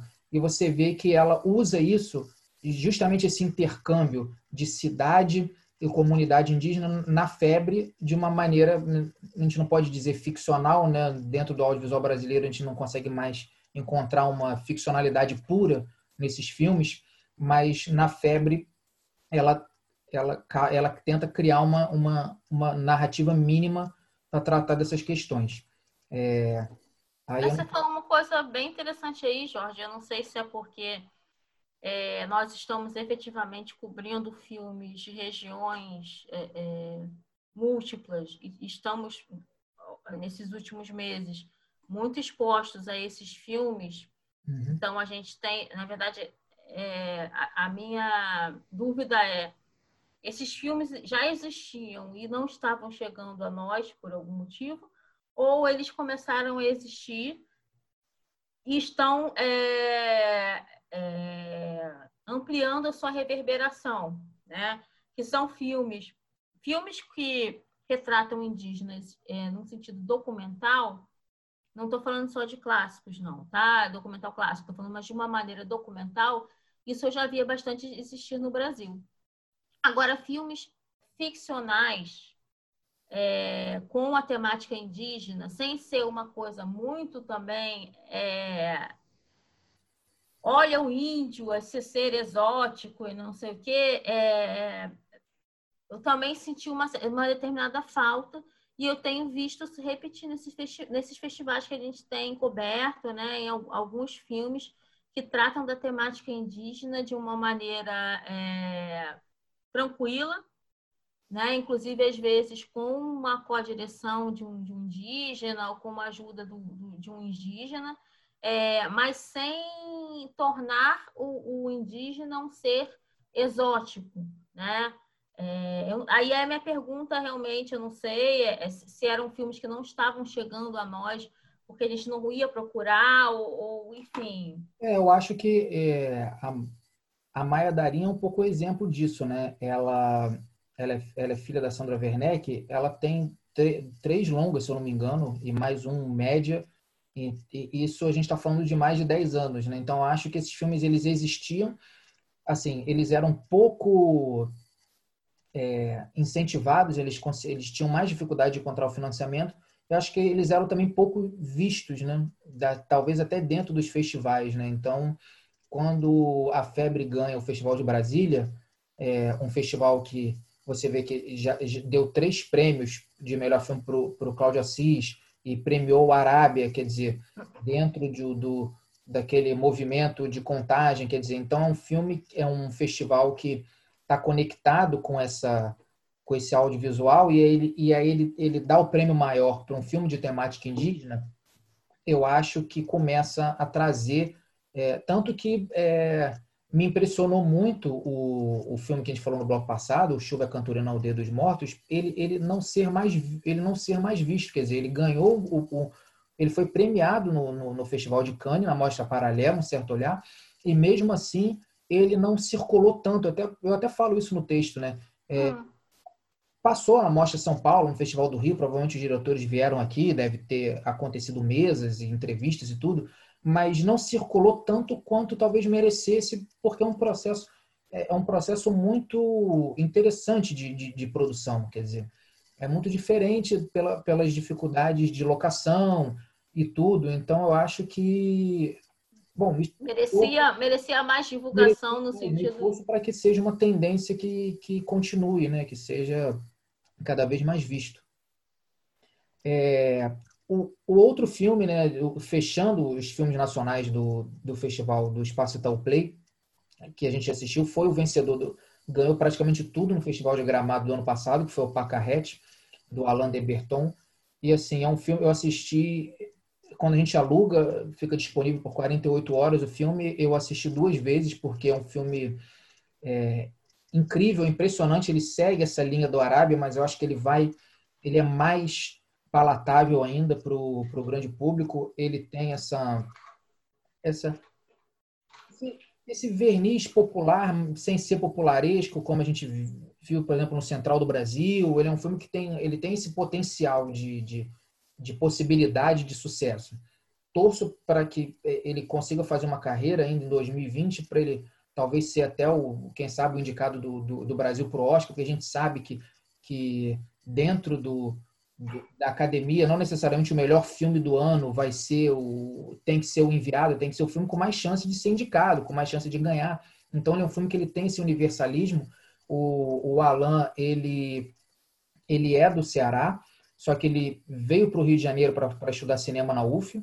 Então depois ele retorna para a cidade de, de Russas, onde acontece o, o Pacarrete. Ele tem três curtas metragens entre 2010 e 2016 então, o texto paralelo, né, o Pacarrete é o primeiro longa dele, o texto que a gente fez de complemento foi sobre os curtas de Alain de Berton, esse é o, esse é o título. São três curtas que falam do amadurecimento precoce, são, adolescentes. Então, são filmes que falam muito de, é, de ruídos de comunicação nessa fase da vida, né? O Doce de Coco, O Melhor Amigo e Os Olhos de Arthur.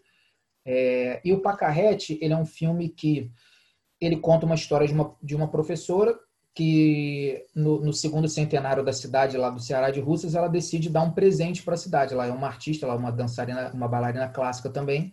Ela decide fazer uma coreografia e fazer uma dança especial pro, na festa da cidade, lá no Coreto e tudo. E a Secretaria de Cultura, a Prefeitura, é, zomba dela, assim, não, não, não, não, leva a sério, não acha, não recebe ela, diz que não tem espaço na programação, que vai ter show de sertanejo, não sei o que e tal. Uhum. E ela decide, por si só, é, fazer essa, essa, essa concepção de, de uma dança homenagem. Ela, no olhar dela e, e, e o artista, e, no olhar do artista, né, a sua obra é feita com muito carinho para o mundo, então ela, ela considera quase como é, o, os franceses fizeram no, no Rio de Janeiro ao, ao presentear com Cristo Redentor, por exemplo. Uhum. Ela, ela vê isso com muito, com muito carinho. E ela é uma pessoa que, assim, ela não se... É, ela não, é, é, é ela não muda o comportamento por conta da visão dos outros, né? digamos assim, ela é muito autêntica no, na maneira dela de, de viver. É uma personagem, Marcela Cartacho, assim, é, sei lá, uma das melhores interpretações que eu vi nos últimos tempos. É incrível. É, ela é uma atriz incrível. Ela é. Né? é. Desde a da Hora da Estrela. Ela, ela tá nos curtas do, do Alan, é, em personagens, não nos protagonistas, mas em personagens é, ali é, secundários. Né? O, o, o, Alan ele tem uma produtora que tá. É, você vê que assim tenta criar nessa, nessa região ali do Ceará muito que a Filmes de Plástico está tentando fazer que, já conseguiu fazer é, ali na, na, região metropolitana de Minas. Então, quer dizer, é, tende a ser mais um núcleo do, dentro do cinema ali no, no, no estado do Ceará. E, assim, o Pacarrete é, é um filme que, de todos do, do festival, é o que tem mais potencial de, de popularização, é, por ter vencido Gramado, por ser uma parceria da Globo Filme, se não me engano. Então é um filme que provavelmente a gente vai ver no cinema com uma campanha publicitária maior, com mais chance de, de angariar mais público. E assim, e ele cumpre com todas as expectativas dele, porque ele é um filme é, belíssimo, é, divertido, no tom certo de, de, de comédia. Quando você tem uma atriz é, que, que constrói um personagem tão bem, né? Quem viu A Hora das Estrelas sabe o, o que é um, uma personagem composta pela, pela Marcélia.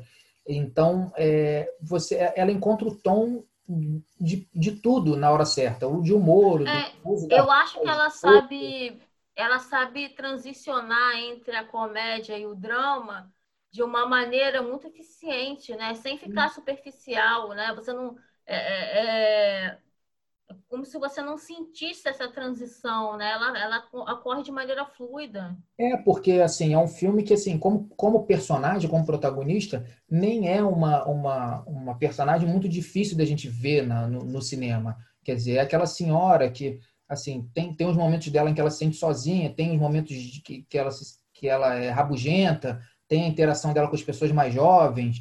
Então, mas é, mesmo dentro desse desse escopo comum, de, talvez, de personagem, ela consegue fazer uma grandes cenas, assim, emocionantes, engraçadas. Então, o Pacarrete é um filme desses, desses filmes que usam a narrativa clássica, que usam a, a linguagem tradicional, aquele clássico mesmo de, de múltiplos gêneros, de ser uhum. é, divertido e emociona. Ele é como se fosse uma aquela sinfonia que você já sabe o caminho, como você assiste uma ópera já sabe que vai ter aquele momento mais é, angustiante, aquele momento, o clímax, e mesmo assim você consegue se divertir muito, é uma experiência incrível.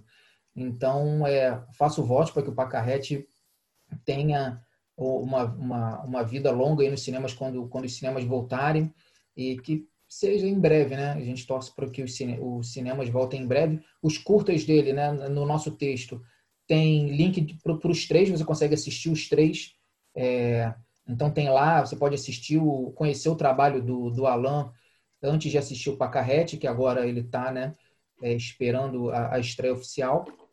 E, e vai valer muito a pena quem puder assistir no cinema o Pacarrete, eu recomendo.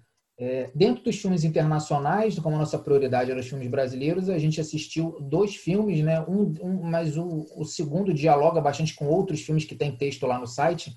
Mas o que a Roberta assistiu foi logo no primeiro dia do festival, que foi um documentário sobre a Alice Guy, que era muito esperado, um, é um filme de 2018. É, eu até é, já tinha ouvido falar nesse, nesse filme, né? Um, até em, em, em aulas era um filme que as pessoas tinham muita expectativa de assistir, porque redescobriria o trabalho da, da diretora. Então, é, esse festival trouxe ele pela primeira vez oficialmente para o Brasil. E como é que foi, Roberta, é, conhecer mais sobre a história da Alice Guy? É porque Alice Guy, assim, eu sinceramente eu tinha ouvido falar da Alice Guy, mas eu não sabia da, da dimensão é, da Alice Guy, o que é uma coisa é, um pouco particular, porque eu, eu, fiz faculdade de cinema, né? Eu não terminei, mas eu fiz a faculdade de cinema e eu transito um pouco sobre esse meio. Então, assim, o, o nome já me era familiar, eu sabia um pouco sobre história, mas eu não sabia a dimensão é, e o papel que ela teve é, para o cinema. Então, a, a, diretora ela explora justamente isso, né? Ela vai entrevistando grandes personagens do cinema, desde diretores até atrizes, é, produtores, etc., perguntando sobre Alice Guy. Muitos deles não conhecem, né? São é, atores e diretores informados e não conhecem, desconhecem a história da Alice Guy. E a Guy, ela pode ser entendida como talvez uma das primeiras é, pessoas mesmo, e aí, a, além do gênero, é, ela é uma das primeiras pessoas a efetivamente implementar o, a ficção no cinema, né? Porque o cinema a gente sabe que começa com os irmãos Lumière, de uma maneira tem aquela chegada do trem, tem o, o, os homens na fábrica, né? Saindo da fábrica e tal. Então, assim, é, é, existe um aparelho, um aparato criado e que a gente tem a impressão que essa primeira geração não sabe muito bem o que vai fazer com ele. Então, começa a filmar as coisas que estão ao redor. E ali seguir, ela propõe encenações de peças e histórias e efetivamente faz um monte de filme, né? Tem até lá uma espécie de quadro e ela faz mais filme do que todos os outros cineastas dessa primeira geração, inclusive os Lumière, que são os mais conhecidos, né? Só que a Alice Guy, ela, ela tem uma origem sul-americana, ela é criada em Paris e depois ela vai para os Estados Unidos. É, mas ela rompe com o marido, né? Há uma separação e a gente sabe que era um momento muito mais difícil para as mulheres é, em algumas profissões, então ela não consegue se reinserir, apesar das centenas de filmes que ela já havia feito anteriormente, ela não consegue se reinserir no, merc no mercado cinematográfico. Hollywood cresce de uma maneira absurda e ela fica para trás. Né? Então, assim, é, ela é esquecida nesse momento, né? Depois ela retoma a própria história, ela fala, não, preciso contar essa história. Então, na década de 60, a gente vê alguns, alguns trechos da década de 60, de início de 70, é, que são trechos da Alice Guy tentando é, a, a, própria história. É, nesse momento, ela é redescoberta, né? Só que aí, de novo, esquecem a, da existência da Alice Guy e a, e a, diretora vai atrás dessa história. Então, assim, eu acho que é um, é um filme que ele, ele tem muitas narrativas dentro da, da, da, narrativa principal da personagem, né?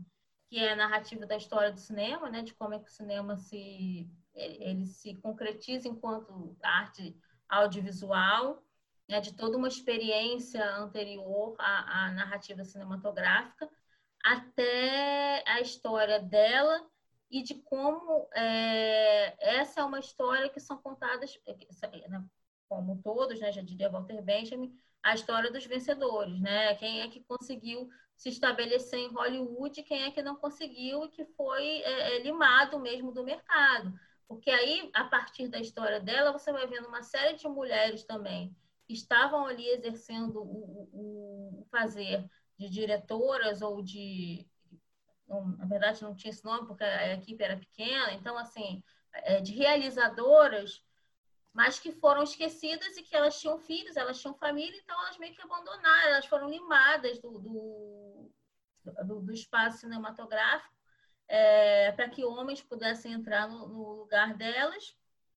E é um filme muito interessante nesse sentido de retomar, de recontar a história do cinema sob outra perspectiva, sabe? É de, de tentar entender que alguns algumas personagens elas precisam ser é, retomadas para a gente poder entender esse, esse, primeiro momento do cinema. né? E teve, teve muitos filmes dela que se perderam, né? Porque quando ela rompe com, com o marido, é, assim, antigamente a, o filme era jogado no lixo, uhum. se perde, né? Eu, eu tive a oportunidade de fazer um curso sobre sobre mulher no cinema e que, te, e que tinha uma aluna que era até tinha até um perfil parecido com a da Roberta, porque fez é, graduação e mestrado na PUC do Rio e ela fez os dois em cinema, no curso de cinema, e ela falou na aula que a primeira vez que ela escutava numa sala de aula falar sobre Alice Guy foi naquele curso, quer dizer, ela passou por, por quatro anos de faculdade de cinema, por dois anos de mestrado. Mestrado e, ela não, e ali seguir não estava nem no rodapé de um, de um texto que ela leu, né? Uhum. Então, quer dizer, muito. É muito, é muito impressionante, né? E é muito impressionante, assim, principalmente quando a gente vê algumas estrelas de Hollywood e alguns cineastas é, que são cineastas que a gente sabe que estudam cinema, que estudam história do cinema, claro, nunca ouvi falar. Ou, ou, ou, como eu, ouvi falar, mas ouvi falar. Eu não sei quem. Eu, até então, eu não sabia da, da, da amplitude do trabalho dela e dessa certa é, esse pioneirismo dela enquanto criadora de, de ficção é, é, de narrativa cinematográfica, né? E realmente ela é uma pioneira. Então acho que é, é, é, um filme bem interessante, né? Também é um filme que ele é um documentário tradicional, mas ele não se torna cansativo, até por conta da, da própria figura da Alice Guy, que é uma figura muito inquieta, então é isso. Você, você vai meio que acompanhando as trajetórias dela, né? É, e é um filme que eu recomendo para qualquer pessoa que goste de cinema, de história de cinema, porque é importante a gente conhecer essas primeiras figuras para depois ter uma noção é, até da, da, própria criação de Hollywood, que é uma coisa impressionante, né? É. O, é, provavelmente é um filme que, se os cinemas ficarem mais tempo fechados, né, como ele é de 2018, provavelmente deva aparecer já para alugar logo ou no, é. serviço de streaming, né? Então vale a pena ficar de olho. É, outro filme da Mostra Internacional, né, do, do recorte internacional que a gente viu, foi O Chão Sob Meus Pés, que é um filme que ele ia estrear na sexta-feira que o cinema fechou. Né? Ele já tinha, já tinha cartazes de Buzz Door, é, em todos os lugares. É um filme austríaco da Mary Kreutzer, é, que é assim é um filme que ele conta a história da, da Lola. Lola ela é uma uma consultora de negócios, né, muito bem sucedida naquela casa dos 30 anos, em que você está é, tá subindo igual um cometa na carreira, no final dos teus 20 anos, início dos teus 30, em que você é o sangue novo da empresa, então está todo mundo te jogando para cima. Ela está vivendo um romance com, com a chefe dela do setor, então tá tudo muito intenso na vida dela. Só que ela tem uma irmã, a Connie, que cuidou dela, né, quando, quando a mãe delas faleceu, e só que ela desenvolveu uma, uma esquizofrenia paranoica e ela está sempre é, indo para o hospital, sendo internada, com tentativas de suicídio. Só que, assim, a, a, a Lola, a protagonista, ela tá tão... É, ela tá, ela tá tão é, preocupada com, com, com o futuro dela, vamos dizer assim, ela está tão sedenta pelo, pelo sucesso que ela começa a ver um pouco a, a, irmã como um obstáculo. Então ela começa até mesmo a duvidar de que a, de que a irmã realmente estivesse com todos esses problemas, se ela não estaria exagerando. Aí a irmã começa a dizer que no hospital onde ela está, ela está sendo maltratada. Então ela ela duvida da irmã, falou assim, ah, não é possível e tal.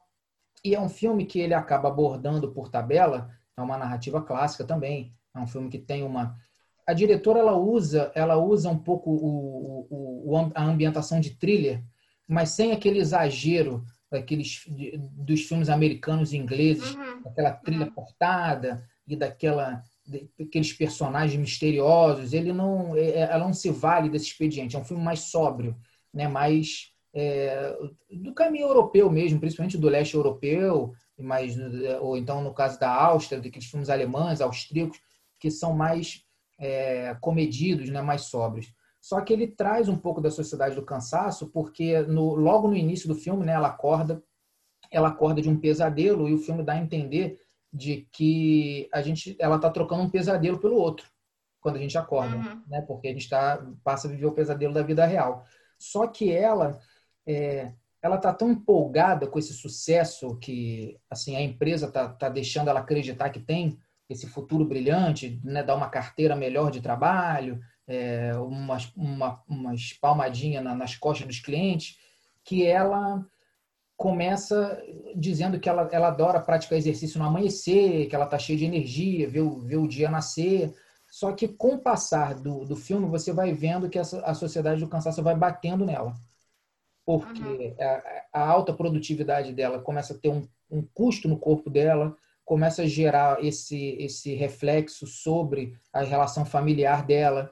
Então, quer dizer, essa ascensão pessoal e profissional dela vai chegar num limite em que ela não vai conseguir superar aquilo, é dali para baixo, e isso vai começando a gerar uma frustração e ela vai começando a enxergar. Então, o chão sob os pés dela são é, é muito frágil. Ela acha que ela tem um chão sob os, sob os pés dela muito sólidos, mas na verdade é, é de, de papel, assim, um chão quase de papel.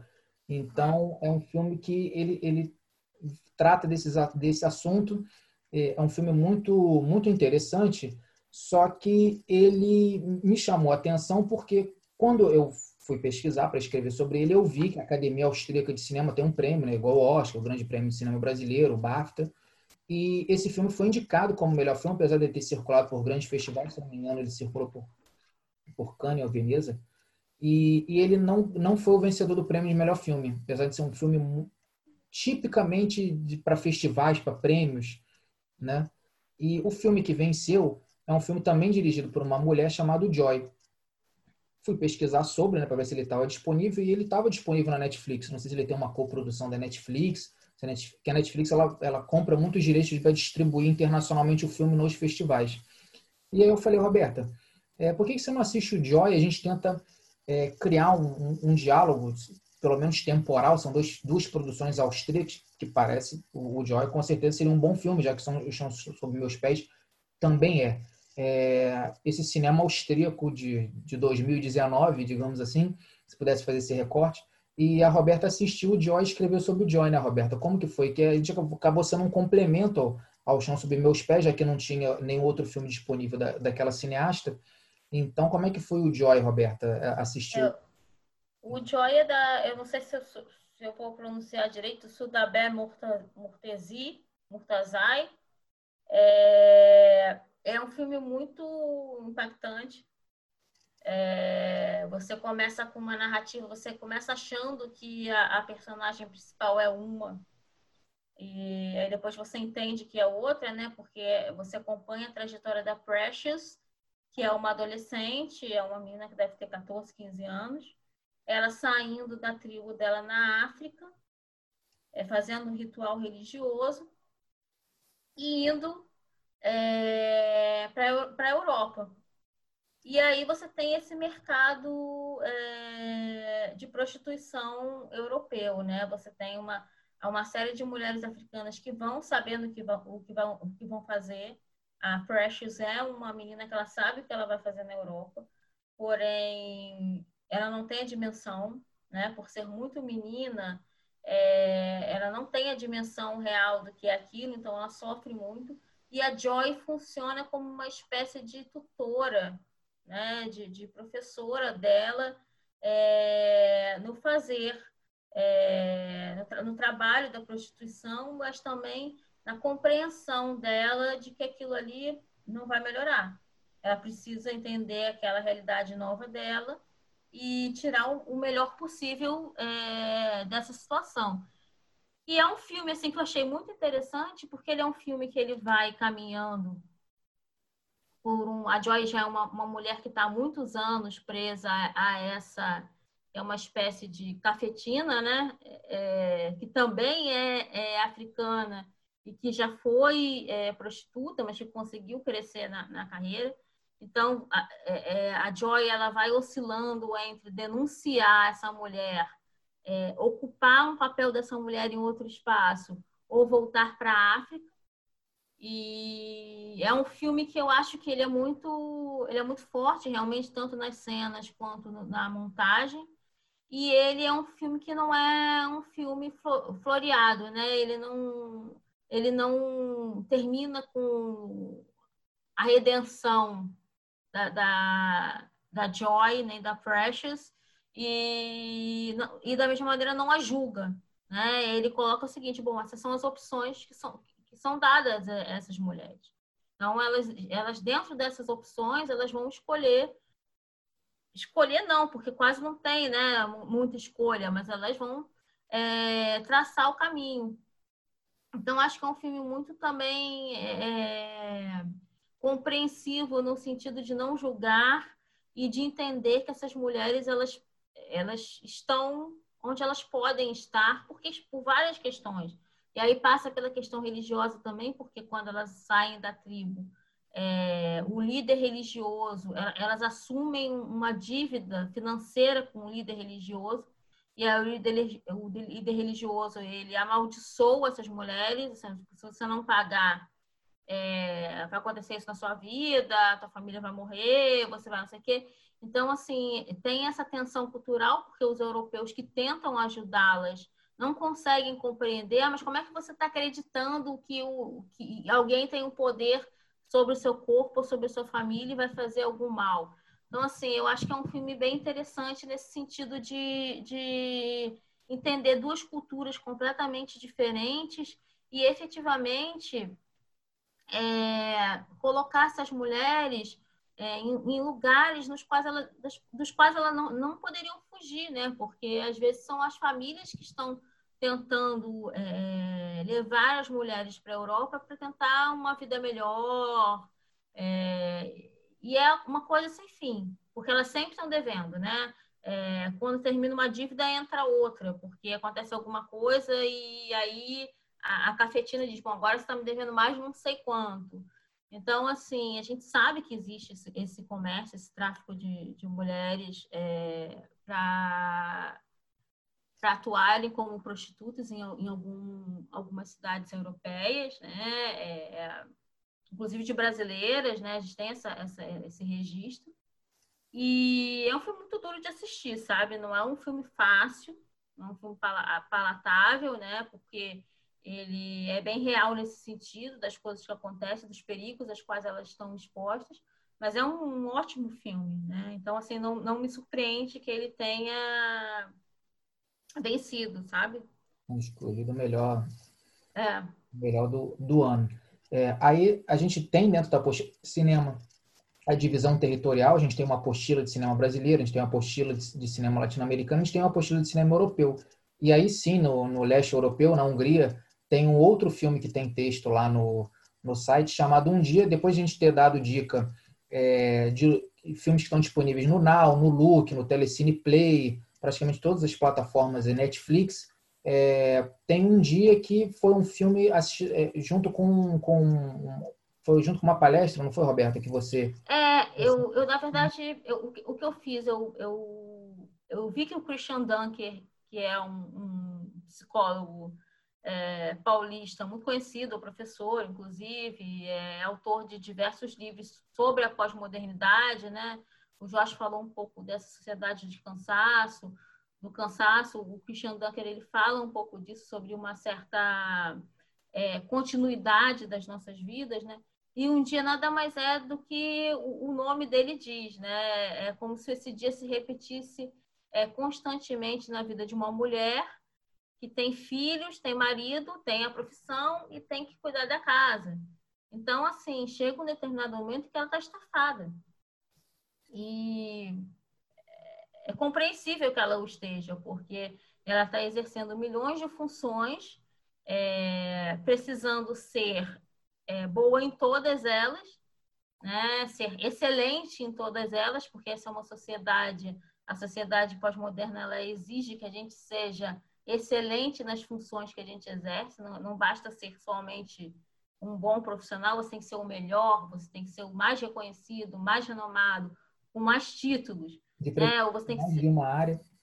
Isso, em mais de uma Isso, área. né? Ah, E você tem que ser a melhor mãe, e você tem que ser a melhor esposa, você tem que ser. Então, assim, ela vai acumulando é, é, essas funções e até o próprio afeto dela com o filho, com os filhos e com o marido se torna mais uma função no caderninho dela, né? E, e então ela começa a funcionar de maneira quase robótica mesmo, né? Que é o que acontece com a gente é, quando a gente está naquela rotina um pouco alucinada. é, todos nós estamos de alguma maneira. Então, é um filme que aborda isso, a maneira como o Christian Dunker conduziu a palestra, fez com que se tornasse muito interessante a minha experiência é, do filme, né? Eu, eu vi o filme antes e vi o filme depois né, da palestra. Então, é, eu já, como eu já conhecia a obra do Christian Dunker, eu já imaginava mais ou menos por onde ele ia é, é, trilhar a narrativa dele. E, é, mas, de qualquer maneira, foi muito interessante, porque ele fala justamente isso. Ele fala que bom, essa mulher ela vai repetindo um padrão, ela vai seguindo aquele padrão, até que ela não repete mais. Né? E aí, sem querer dar spoiler, não vou dizer exatamente o que acontece no filme, mas existe um momento de ruptura dela, que é justamente o final. É, e é muito interessante para a gente pensar também em como às vezes a gente funciona de maneira automática é, em alguns sistemas, é, não só o sistema de trabalho, mas até na afetividade mesmo, com os nossos companheiros, com os nossos filhos, né? Aquilo acaba se tornando mais um check-in, né? É, é feito, feito. É, abraçar meu filho hoje, feito. Ver não sei quantas horas de filme com, com meu filho, feito. Então, assim, é, é, é um filme muito interessante para se pensar. Inclusive para se pensar nesse momento de, de em, que nós estamos todos presos é, com as nossas famílias ou com os nossos companheiros e filhos no mesmo ambiente, e como às vezes isso se torna incômodo, porque nós não estamos acostumados a viver é, com o outro. Né? A gente está acostumado a viver com o outro, mas é só quase que assim, oi, boa noite, tchau e, e bom dia, né? A gente não tem uma troca efetiva. E ela, é, ela é, é, de alguma maneira, exposta a essa troca por conta dos filhos, né? Então tem que passar muito tempo com o filho mais novo. O filho adolescente ele já está em outra fase, mais rebelde e tal, mas o filho mais novo é, ela tem que buscar na, na, na escola e, e, inventar coisas para fazer com ele, ao mesmo tempo que ela passa roupa, em que ela tem que lavar roupa, ela tem que fazer comida. Então, assim, é, é um filme. Não é um filme que eu diria assim que é um filme brilhante, mas ele é um filme que se destaca no sentido de mostrar a, a sociedade atual. Né? Ele mostra o que a gente está vivendo, as, as, nossas aflições. Bom, é, esse apostila revisa, a gente começou com uma ação policial no final da década de 80 e termina com as, os ideais da sociedade do cansaço na Hungria de, de 2018. É, mas foi muito interessante né, a conversa, né, o passeio pela, pelas obras, elas vão se ligando de certa maneira. É, então, Roberta, você tem alguma mensagem final para deixar para a gente encerrar o programa? Não, é só mesmo é, que vocês, se puderem, vejam os filmes que a gente indicou aqui. É, e novamente reiterando o convite do Jorge, que vocês participem, que vocês comentem, que vocês é, deixem suas impressões também, porque para a gente é, esse é um canal de troca, né? Então, é importante que vocês participem de alguma maneira.